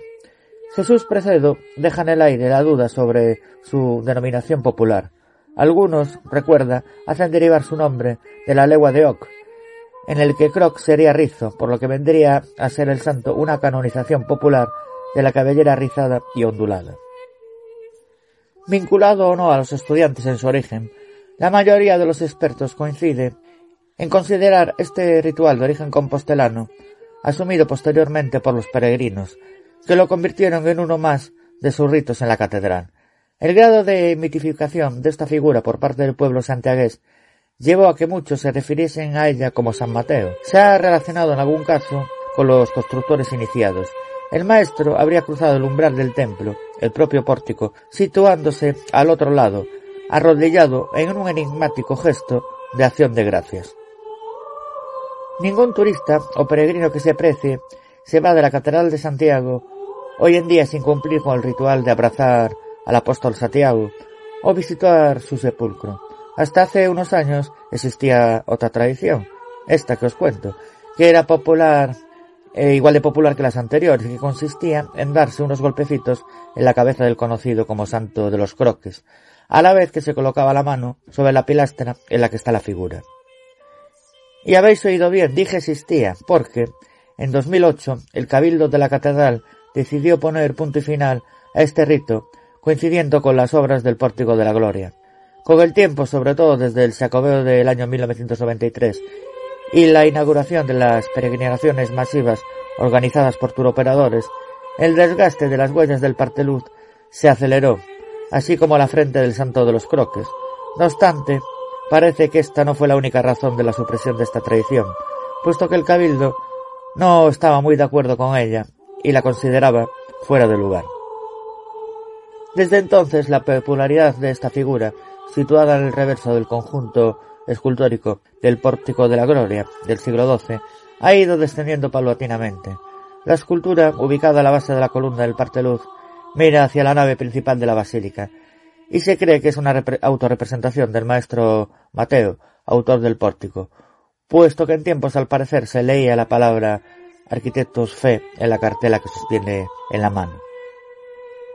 A deciros como curiosidad para los que tengáis morriña porque servidor ha estudiado en la Universidad de Santiago de Compostela y recuerda haberse dado bastantes croques que hasta pierde el sentido, pues como curiosidad os digo que en 2009 se abrió un negocio típico de productos de alimentación en las calles aledañas y se tiene una copia de, del Santo dos Croques donde podéis dar los croques. Y hasta aquí esta sección por el día de hoy. Recordar dónde nos podéis encontrar, que es en la página web del grupo de investigación Misterios Galicia, que es misteriosgalicia.6t.net. También en el blog del grupo y en el blog de María Mar, que es Brujería Paranormal, investigacionesmar2.wordpress.com. Y a servidor, para no darse el coñazo con todos mis blogs, pues me podéis encontrar en mi propia página web, que es antonioceniza.6t.net. Un fuerte abrazo a María Mar y al resto de mis compañeros y también a los queridos oyentes de KM0 Radio TV Delfín, a su querido director Fermín Blanco y también los que nos siguen vía online por el Alfa Géminis canal de Misterio. Y a ustedes, queridos amigos, nos escuchamos en el próximo programa.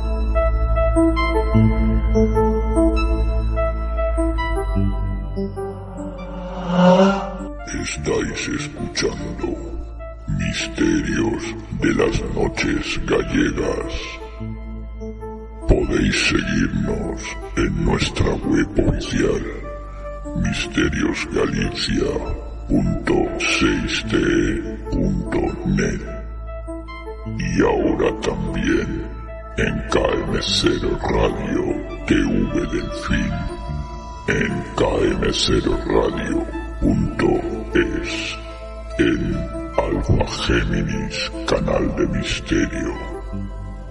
Y también en Apple iTunes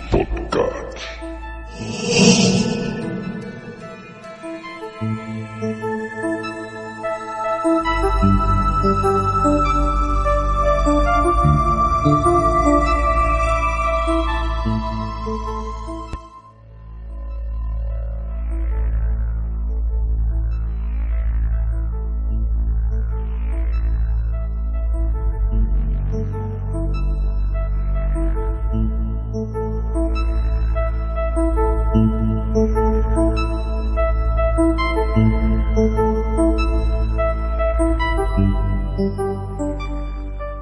no andamos lejos de Galicia, nos adentramos en tierras leonesas con nuestro asturiano Miguel Ángel. Viajamos hasta Astorga y su magnífica catedral. Miguel nos expone con su tónica narrativa habitual Asturica, Augusta la Catedral de Astorga, su historia y leyendas. Os dejo con la rotundidad y más que contrastada información que nos trae Miguel.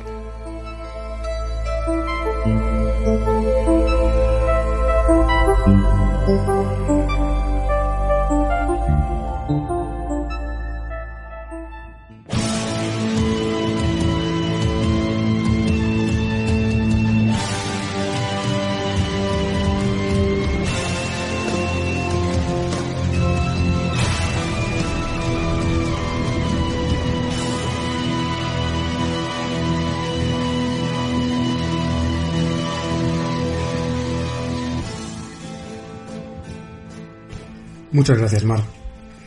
Si todos estamos subidos ya, amigos y amigas del misterio, iniciamos nuestro viaje con destino a la muy noble, leal y benemérita ciudad de Astorga, situada en un cerro entre los ríos Tuerto y Jerga, 40 kilómetros al oeste de León, diócesis arzobispal desde el siglo III, capital tradicional de la comarca de la Maragatería y sus no menos conocidos arrieros, encrucijada de caminos entre la submeseta norte y Galicia y por supuesto parada obligatoria en la ruta jacobea, el camino de Santiago. Cercana también a las explotaciones de oro en el entorno del monte Teleno y por lo tanto muy bien comunicada por calzada romana con Brácara Augusta, Lucus Augusti, Emerita Augusta y Caesar Augusta, lo que sería en nuestros días Braga, Lugo, Mérida y Zaragoza. Y vamos a detenernos frente a su catedral. Las primeras referencias documentales a la catedral de Astorga datan del siglo III. Antes del edificio actual existió un templo prerrománico y otro de estilo románico consagrados en el año 1069, que pudo ser terminado a mediados del siglo XIII, sin que se tengan muchas noticias de su construcción. Un documento, con fecha de 1117, proporcionó a los estudiosos un dato clave para conocer la evolución del edificio. En este documento se hace saber que los reyes Alfonso VI y su mujer Constanza habían mandado fundar desde el comienzo, es decir, ab initio, la iglesia de Santa María Virgen, es decir, el templo catedralicio. Esto sucedía en el tiempo del mandato del obispo Osmundo, encargado en introducir en estos lares la liturgia romana. Del siguiente periodo, bajo el obispo Pelayo, 1097 a 1120, poco se sabe, aunque por algunos documentos donde aparecen donaciones se deduce que hubo ciertos movimientos en la construcción. La actual catedral comenzó a edificarse por la cabecera del siglo XV, un lunes 16 de agosto de 1471. Fue el día de la primera colocación de la piedra de la catedral, siendo los posibles autores Juan de Colonia y su hijo Simón de Colonia. Las ampliaciones en el siglo XVI, en estilo renacentista, se atribuyen a Rodrigo Gil de Ontañón, que por aquel entonces eh, residía y trabajaba en la ciudad. Documentados como maestros de obras están Juan de Alvarado y posteriormente Juan de Alvear, maestro cantero. Las ampliaciones, renovaciones en los siglos XVII y XVIII están documentados los arquitectos Pedro Álvarez de la Torre, Francisco de la Lastra Alvear, Manuel de la Lastra Alvear y Pablo Antonio Ruiz. Es la sede episcopal de la diócesis de Astorga, que comprende parte de las provincias de León, Orense y Zamora. Originalmente incorporaba también las tierras de Miranda de Douro en Portugal. La catedral de Astorga tiene el título de apostólica, lo cual significa que la diócesis fue erigida en conexión directa o indirectamente con alguno de los apóstoles.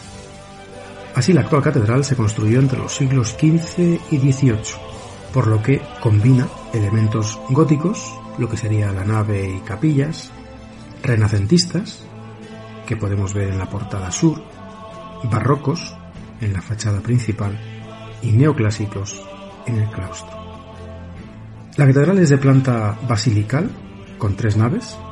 El espacio entre los contrafuertes lo ocupan diferentes capillas. Sus tres ábsides son poligonales y sin duda son de una belleza singular. Las dos torres que acompañan la fachada principal están unidas al cuerpo central por arbotantes. Ambas torres son virtualmente idénticas salvo por el color de sus sillares. Esta diferencia se debe a que ambas torres se construyeron con décadas de diferencia y con piedras evidentemente procedentes de diferentes canteras.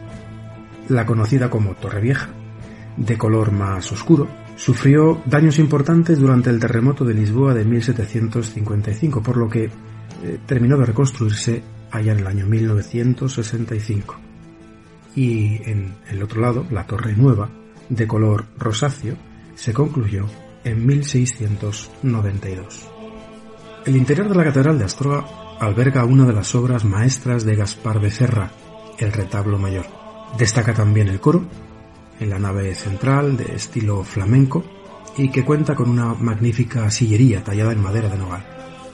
La capilla de la Majestad, situada a la izquierda del altar mayor, que alberga un retablo del siglo XVII con una talla de la Virgen de la Majestad del siglo XII. Un órgano de caja barroca adornada con las figuras de Santa Cecilia, ángeles con instrumentos y otros músicos que parecen llevar el compás. Consta de 2.830 tubos y tres teclados. Fue restaurado en dos ocasiones, en 1880 por Juan de Amezúa y en 1985 por Federico Acitores. Multitud de capillas en el interior, aunque para amantes de las anécdotas eh, diremos que en la capilla de San Juan Bautista, en el lienzo del bautismo de Cristo, hay un error monumental, y es que Jesús está bautizando a Juan el Bautista cuando, si leemos el relato bíblico, fue justo al revés. Bien, yo ahí lo dejo. Evidentemente no me quiero tampoco extender en, en, demasía. Esta es una de estas cosas, la catedral, que hay que visitar y ver por uno mismo. Tenemos multitud de capillas, vidrieras, etc. Pero sí puedo deciros que hay un auténtico zoo sacro en esta catedral. Un zoológico fantástico con animales amaestrados, embalsamados, lechones fabulosos, perros sueltos, animales que bullen como locos, o dibujados con un pincel finísimo de pelo de camello, animales que acaban de romper un jarrón. Mirad, voy a haceros un breve resumen. El Cordero Pascual del Cabildo, el Cordero Antiguo del siglo XVI en la parte exterior del coro, los Corderos del órgano, los de la reja de la catedral, el de la silla coral del coro del obispo, los policromados, el cordero en blanco, de las claves, el del reloj de la catedral, que por cierto no es cordero, es cordera, el del retablo mayor, los de las puertas de la sacristía, el que bala en la gran campana, o la paloma, en los retablos de la Inmaculada, obra de Peñalosa, el de la Virgen de la Majestad, en la corona de la Virgen Blanca, perros lazarillos en el relieve de la curación del ciego de nacimiento en la portada de la catedral, otros animales domésticos como el buey o la mula que pueden verse en el Arcón de Carrizo, obra románica del siglo XII, y el cerdo de San Antonio Abad. Animales fantásticos como el pelícano, símbolo de Cristo, el grifo, el camaleón, el onagro o asno salvaje. La hermana de Lázaro con la tarasca, un ser mitológico que podríamos asemejar a un dragón. Los toros de la vecina Lupa, Satanás pisoteado por la Inmaculada de Gregorio Fernández, la sirena en la torre, el coro de sirenas en la baranda del tejado, los gallos que quiebran las rosas del amanecer, los monstruos del coro, el basilisco, la anfisbena, criatura mitológica representada como una serpiente con una cabeza en cada extremo del cuerpo, la hidra y muchos más, leones, mansos y fieros, los de Agapito en las pinturas de la cajonería de la sacristía, leones en las vidrieras, o el de San Jerónimo, aplacado ante la bondad del santo, aves y peces en la Virgen del Pilar, en la Virgen del Pajarito, la Virgen de Salvaneda, sentada sobre un águila, o las águilas ratoneras en las portadas laterales de la fachada principal.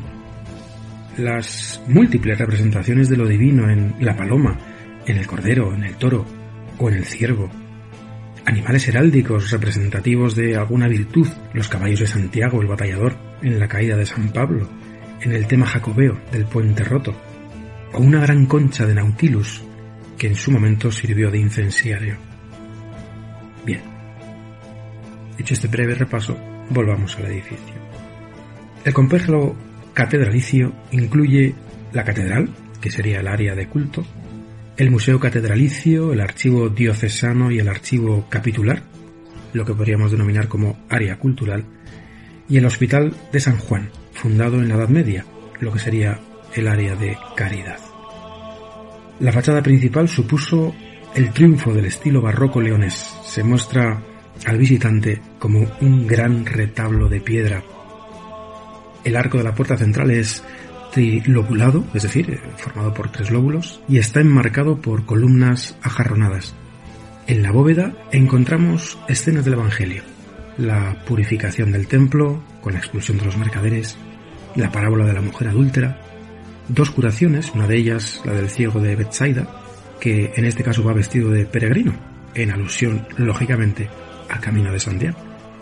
Escenas de descendimiento, con alegorías a la inocencia, y la piedad. En la hornacina central de la fachada se ve la imagen de la Asunción, titular de esta catedral. Más arriba, representación del apóstol Santiago que así recibe y despide a los peregrinos que entran y salen del recinto. Hay que destacar, en la visita a esta catedral, el espacio interior. Sin duda impresiona por su sorprendente elevación y luminosidad. Esta catedral, de hecho, catedral gótica, es la única en España de abolengo alemán. La heráldica del Cordero del Apocalipsis es el símbolo más representado y repetido en esta catedral, ya que hace alusión al escudo del Cabildo Catedral de Astro. En la fachada de los pies puede contemplarse algo curioso, el reloj del Sol y Luna, ingeniosa obra de Bartolomé Hernández, en el año 1800. Marca las 24 horas del día según la esfera y las fases de la luna. Interesante, como no, también sería una visita al claustro de la catedral. Destaca allí la réplica de un sarcófago paleocristiano del siglo IV. El original estuvo en la catedral hasta el año 1869, hoy en día está en el Museo Arqueológico Nacional en Madrid. Es este el testimonio artístico más antiguo de la fe cristiana en estas tierras. En este sarcófago se pueden eh, contemplar diferentes escenas, de indudable inspiración cristiana, evidentemente, como la resurrección de Lázaro o la multiplicación de los panes y los peces. Puede contemplarse además, sobre el sarcófago, la estatua yacente de un obispo cuya cabeza descansa sobre un almohadón y bajo sus pies un dragón o grifo de cabeza aplastada. Es en la serena sonrisa del rostro de este obispo donde puede percibirse la actitud del creyente de la Edad Media ante la muerte. Bien, ahora alcemos la vista ante este majestuoso edificio. Observamos una curiosa estatua que puede verse en lo alto, visible desde cualquier punto de acceso de la ciudad. Como vigía de los cuatro vientos, símbolo además de la ciudad, guardián constante de la misma, encaramado en el ábside catedralicio, está Pedro Mato. ¿Quién era este Pedro Mato para hacerse acreedor de tal? ¿Qué hizo Pedro Mato para que los astroganos tuvieran con él un reconocimiento tan destacado? Bueno, quizás algún día alguien dé con los testimonios precisos y concretos que nos lleven al total conocimiento de este personaje. De momento nos conformamos con hipótesis y leyendas. Tenemos la hipótesis lanzada en su día por ese sabio de San Pedro de Dueñas, el abad de San Isidoro, don Antonio Villago. Tenemos que decir que arrimando el asco a su sardina, encontró a Pedro Mato nada menos que peleando en la batalla de Clavijo. Lo cual también es de qué decir, no es descabellado, sabiendo la relación estrecha que tuvo esta batalla con la ciudad de Astorga, hoy custodia de la auténtica bandera, seña o enseña que con celo se guarda en la casa consistorial. Podría no andar desencaminado, don Antonio, pero serían necesarios datos más concretos, más precisos, para sostener esta teoría que, evidentemente a falta de otras, podríamos considerar válida. Por otra parte, la leyenda que corre por estas tierras, por Astorga, por los pueblos cercanos, sobre Pedro Mato es otra bien distinta. Y desde mi paso por el colegio incluso así nos la transmitieron. Así que voy a resumirla brevemente. En el término de Esteban de la Calzada, a la altura del kilómetro 341 de la Nacional 120, se eleva un altozano al que se dice Monte Aceite. Según la leyenda, nombre que viene dado ya desde la Guerra de Independencia. Cuando las tropas francesas tenían sitiada la ciudad de Astorga, Pedro Mato, un arriero maragato, suministraba a los cercados aceite, vino y otros víveres. Es difícil pensar que los franceses le permitieran hacer este, este recorrido, pero las leyendas tienen de vez en cuando estas incongruencias, sino tal vez no serían leyendas. Se dice que además, y aquí está un poco la base de esta leyenda, introducía junto con el aceite y el vino cierta cantidad de doblones de oro en cada viaje para ayudar a los sitiados, doblones que transportaba en los mismos odres que el aceite y el vino. Los franceses tenían instalados puntos de control por los que Pedro Mato pasaba en cada uno de sus viajes, hasta que uno de ellos descubrieron el engaño. Los franceses como castigo se cobraron la vida del arriesgado arriero maragato que tantas veces les había burlado. Este fue el motivo para que la ciudad a la que tanto ayudó colocara su efigie en el lugar más visible y destacado de la ciudad, ataviado con el traje típico de la profesión, y de esta manera honrar su memoria. En Esteban de la Calzada, el Otero, poblado hoy de encinas, sigue llamándose Monteceique, que la verdad ni idea de por qué este nombre. Alguna razón habrá, me imagino, seguro. Pero tan significativo topónimo, en una zona donde no se ha conocido ni existe solo olivo, me parece cuanto menos curioso. Y hoy, allí, en lo alto de la catedral, desafiando cierzos y resoles, los embates del viento y las maldades de chollas y cigüeñas, poniendo por sombrero sus leyendas y también sus enigmas, está nuestro Pedro Mato. Tengo que deciros que entrar en una catedral como la de siempre me produce la sensación de entrar en otro universo, lleno de simbología, de connotaciones un tanto esotéricas, de la puerta a otra realidad diferente. Y esto por supuesto lo digo con todo el respeto a quienes consideran dicho lugar lugar de culto y oración, máxima expresión de espiritualidad, digamos, divina. Para mí son las dos caras de una realidad, construida con elementos de la naturaleza, piedra, madera, vidrio, que dan forma a un símbolo que nos permite el acceso a un significado. El descubrir ese significado nos pone en contacto con lo trascendente, con lo que está más allá de los elementos que fueron utilizados para su construcción. El sentido a partir de los elementos que la constituyen, síntesis tanto de conocimientos arquitectónicos como religiosos, todos bajo un mismo signo, la trascendencia. La catedral como una síntesis, una simbiosis de lo simbólico y su función, un legado que transita en el plano horizontal por las diferentes generaciones y en el plano vertical entre lo humano y lo divino. La catedral es obra y templo que permite la vibración individual y comunitaria en torno a una participación de más creencias, símbolo y signo de una realidad espiritual tangible que nos rodea. Fascina como obra y reaviva las creencias propias de la fe, sean cuales sean. Símbolo y función como realidad viviente que actualiza en el presente el legado del pasado, un pasado cargado de poder trascendente de otra realidad poderosa y real. No quisiera terminar esta visita sin hacer una breve parada en una calle que forma parte del triángulo Plaza de la Catedral, Plaza Eduardo de Castro y Avenida Doctor Mérida, concretamente el número 2 de la calle Santa Ana. Una fachada con apenas un ventanuco, con unas simples rejas, alberga muchas historias, sorpresas e incógnitas sobre una práctica extendida en la Edad Media que consistía en encerrarse de por vida por la fe. Un monumento único que habla a través del silencio de estos muros, que si bien es verdad llevan siglos deshabitados, aún tienen mucho que contar. La celda de las emparedadas. Por un lado, servía como penitencia a muchas mujeres de, como decían, de mala vida. Habría mucho que analizar para entender este concepto, evidentemente inventado y utilizado fundamentalmente por hombres.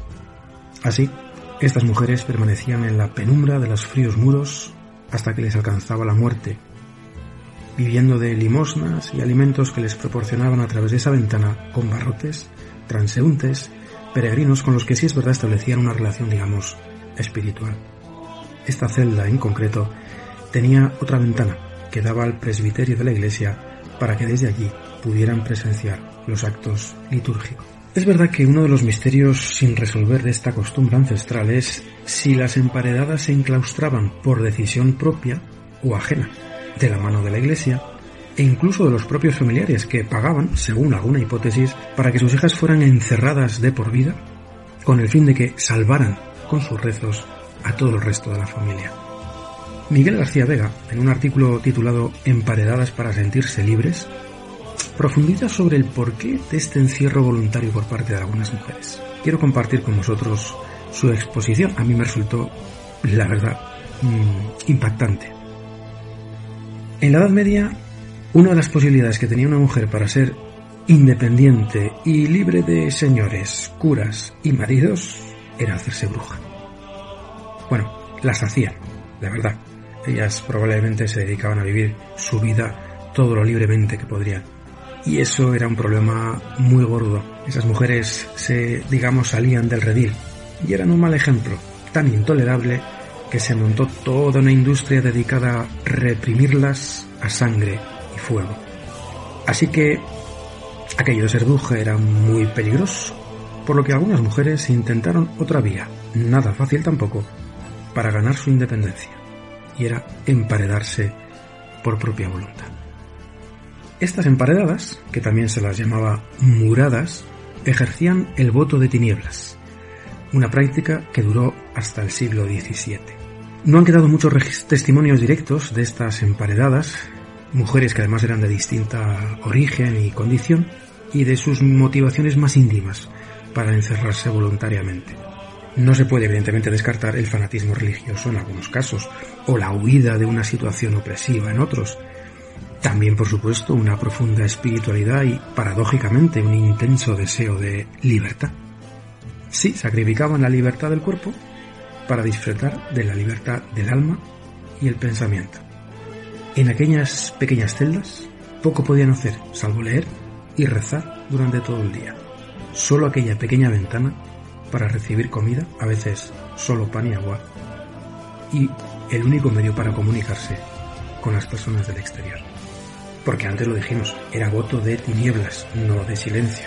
Las emparedadas se convirtieron muchas veces en consejeras tanto de sus vecinos como de personalidades importantes. Con su sacrificio conseguían ser voces autorizadas, algo que se les había negado por su sexo. Mucha gente se acercaba a ellas en busca de consuelo o rezos por su alma, a algunas incluso se les atribuía poderes sanadores. Se les pedía también consejo, tenían autoridad moral, de la que no gozaban el resto de mujeres de la época.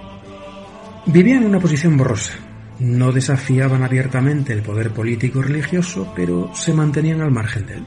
No se integraban en un convento con sus normas y jerarquías, iban un poco a su aire, profundizaban la fe, a su manera, pero no negaban la doctrina o caían en herejía. Era una postura radicalmente individualista, impropia de una mujer de aquella época. Pero a diferencia de las brujas, era una rebeldía dentro de un orden, integrada socialmente. De hecho, tanto es así que su encierro era una fiesta perfectamente ritualizada. Al final de esta ceremonia se les daba la extrema unción, un entierro cristiano en vida en toda regla. Mujeres que, debido a su condición, vivían en una constante paradoja. Se apartaban del mundo para formar parte de él de una forma más igualitaria. Con ello, podían dedicarse al estudio, conseguían ser escuchadas y eran influyentes en la comunidad. Mortificaban su cuerpo, imaginaros el encierro en una pequeña celda durante años, incluso hasta la muerte, para liberar su pensamiento atrapadas en una sociedad tremendamente machista, se encerraban para emanciparse o, como hoy diríamos, empoderarse. Termina el artículo diciendo, queda mucho camino para la emancipación total y efectiva, pero hoy en día no es necesario este sacrificio, voluntario, pero terrible y absurdo, para alcanzar la libertad y formar parte como iguales de la comunidad. Yo añado, por desgracia, queda mucho camino por recorrer. Hoy, en ese número 2 de la calle Santa Ana de Astorga, sobre la pequeña ventana exterior con sus barrotes, la inscripción del eclesiastés en latín aún visible, como recuerdo de aquellas mujeres, libremente o tal vez obligadas, da igual, que fueron emparedadas. Dice el texto, acuérdate de mi juicio porque así será también el tuyo. A mí, ayer, a ti. Aquí termina nuestro viaje por hoy. Gracias por acompañarme. Eso sí, tengo que añadir que la ciudad de Astorga tiene muchas otras cosas que ver y visitar y, como no, degustar, porque si bueno es alimentar el espíritu, al cuerpo también hay que darle lo suyo. Y un plato típico, famoso, contundente, pero muy sabroso, es el cocido maragato. Y también nos espera en estas tierras de maragatería. Gracias amigos, amigas, oyentes de Misterios de las Noches Gallegas.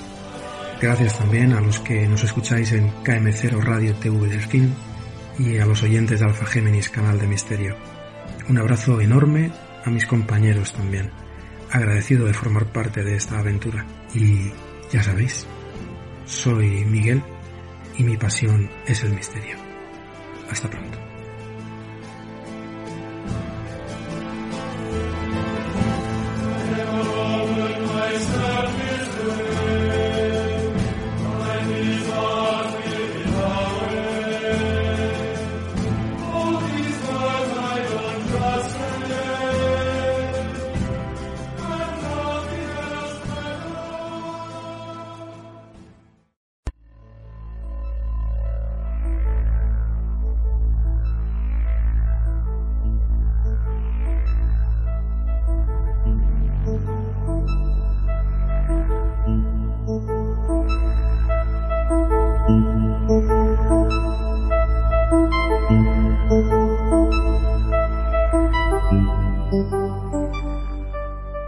Viajamos ahora a la Plaza de la Quintana, en Santiago de Compostela, donde nos espera nuevamente nuestra querida amiga María Mar, que nos va a relatar la leyenda del peregrino fantasma.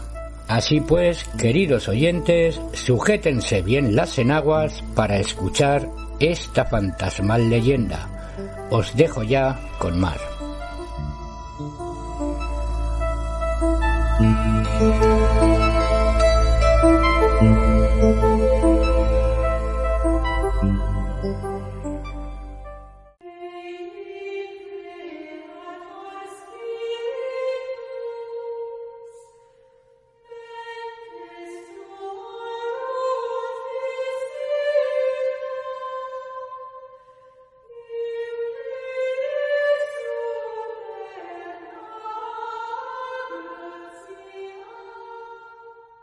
Muchas gracias, amigo Manu, por darme paso. Pues como mi compañero bien dice, yo os voy a hablar de la leyenda del peregrino fantasma, de la Plaza de la Quintana, lugar emblemático de Santiago de Compostela, y que es una de las plazas que se conforman en los aledaños de la archiconocida Catedral Compostelana. La Plaza de la Quintana, o también conocida Quintana de Mortos, es uno de los tantos lugares emblemáticos que alberga Santiago. Como bien dice el nombre, fue durante siglos un cementerio, hasta que finalmente, debido a la falta de espacio, decidió clausurarse como tal a finales del siglo XVIII. A partir de entonces, la leyenda del conocido peregrino no ha hecho más que crecer y crecer. Los visitantes que se acerquen al lugar podrán observar al espectro en la base de la torre del reloj, entre la puerta real y la entrada de la puerta santa, perfectamente ataviado, con la capa, sombrero, además del bastón, todo ello fruto del efecto óptico que produce la iluminación y el pararrayos de la Catedral de Santiago. No obstante, son dos las leyendas que parecen ir ligadas al ya famoso fantasma del peregrino, y que a continuación os traigo para ustedes queridos amigos y oyentes. Primera de las leyendas, una historia de amor trágica. Una de las leyendas está directamente relacionada con un sacerdote y una monja de clausura. Tal y como reza el relato, el clérigo sentía un gran amor por una monja perteneciente al convento de San Pelayo, situado en San Poi de ante altares, con el fin de poder verse a solas con ella el sacerdote recorría todas las noches un estrecho pasadizo secreto situado bajo la plaza de Quintana, el cual unía, como ya podréis imaginar, la catedral con el convento. Fruto del amor que se profesaban y debido al cansancio del sacerdote con la situación, éste le propuse a la monja quedar a medianoche del día siguiente en la plaza de Quintana para fugarse juntos y con ello empezar una nueva vida.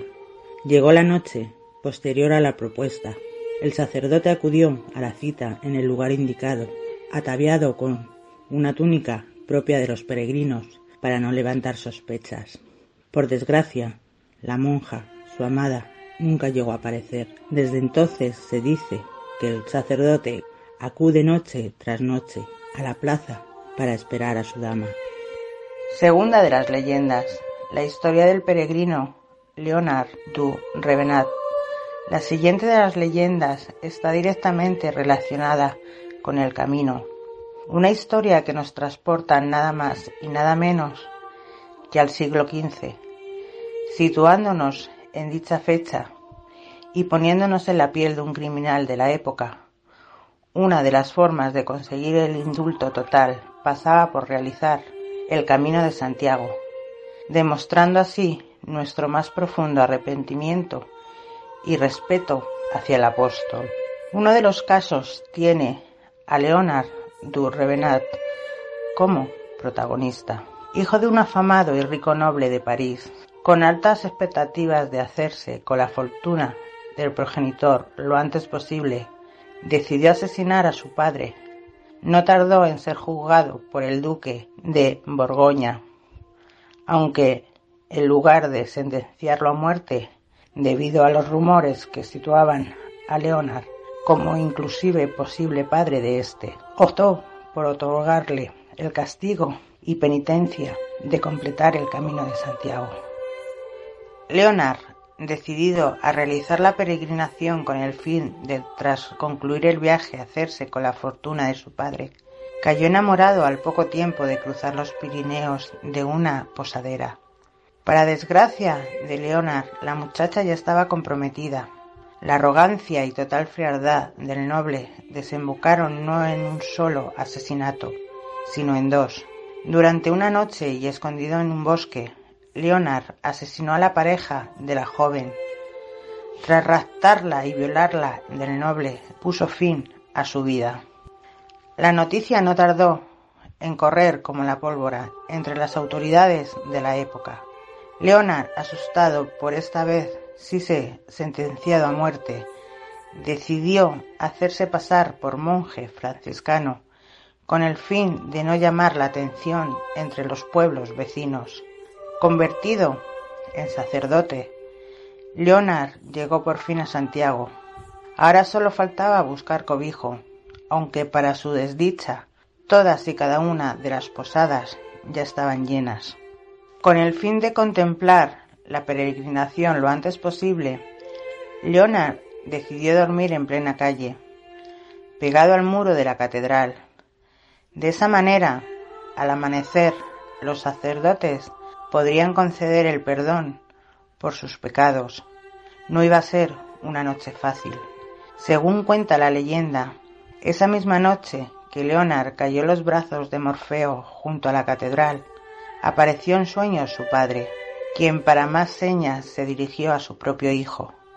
Leonard, hijo mío, con tu peregrinación a Santiago quedas redimido de la pena de mi muerte, puesto que yo te he perdonado. Pero cumplirás condena por los dos jóvenes a los que has asesinado durante tu peregrinación, hasta que sus almas no viajen a Compostela y te muestren su perdón. No podrás abrazar al santo apóstol. Tras dirigir a su hijo, este asustado, desenvainó su espada para atacar a su progenitor. Mucho más rápido que Leonard, el padre clavó el filo en el pecho de su hijo. A partir de aquí, el resto es historia. Leonard acude noche tras noche al mismo enclave, la plaza de Quintana, con el fin de esperar la llegada de los dos jóvenes y con ello poder obtener el perdón definitivo. Y hasta aquí estas dos tristes leyendas que nos hablan del atormentado fantasma de la plaza de la Quintana. Ya sabéis, amigos oyentes, a visitar Santiago de Compostela para averiguarlo. Y yo me despido mandando un fuerte abrazo virtual a ustedes, queridos amigos y oyentes, y a los seguidores de KM0 Radio TV Delfín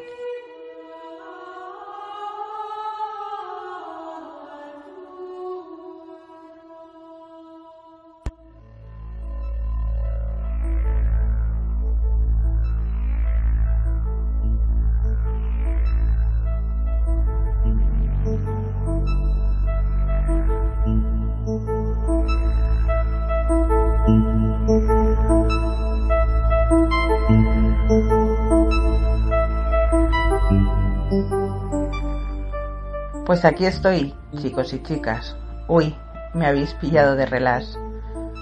Abstraída en mi mundo interior, absorta en mis pensamientos, y mirar desde este claustro del monasterio virtual en donde me hallo. Se divisa ya en la brumosa los Nathan, las torres de aguja y las cúpulas doradas. Veo la fachada principal de esta nuestra catedral de misterios de las noches gallegas, que entre todos hemos construido. En su interior veo la bella sillería y retablos góticos, la riqueza ornamental, y observo los pilares y basamentos donde se sienta esta nave y altar mayor. Esos pilares y fuertes basamentos sois vosotros, queridos amigos y oyentes, la razón de su fortaleza e integridad. Hemos llegado al final de este, vuestro y nuestro programa, en esta catedral, monasterio, programa que entre todos construimos y fortalecemos. Y en aras de tener mayor disponibilidad para escucharnos, recordar que Misterios de las Noches Gallegas está ya disponible en las tres mejores plataformas de podcast como son iVoox, iTunes, Apple Podcast y desde ahora también en Spotify. Me despido ya de todos ustedes amigos y oyentes y mando un abrazo virtual a los oyentes de KM0, Radio TV Delfín y de Alfa Géminis, Canal de Misterios y, como no, a todos ustedes que nos siguen desde el principio, desde esta plataforma de iVoz y nuestra web misteriosgalicia.6te.net. Hasta el próximo programa, amigos.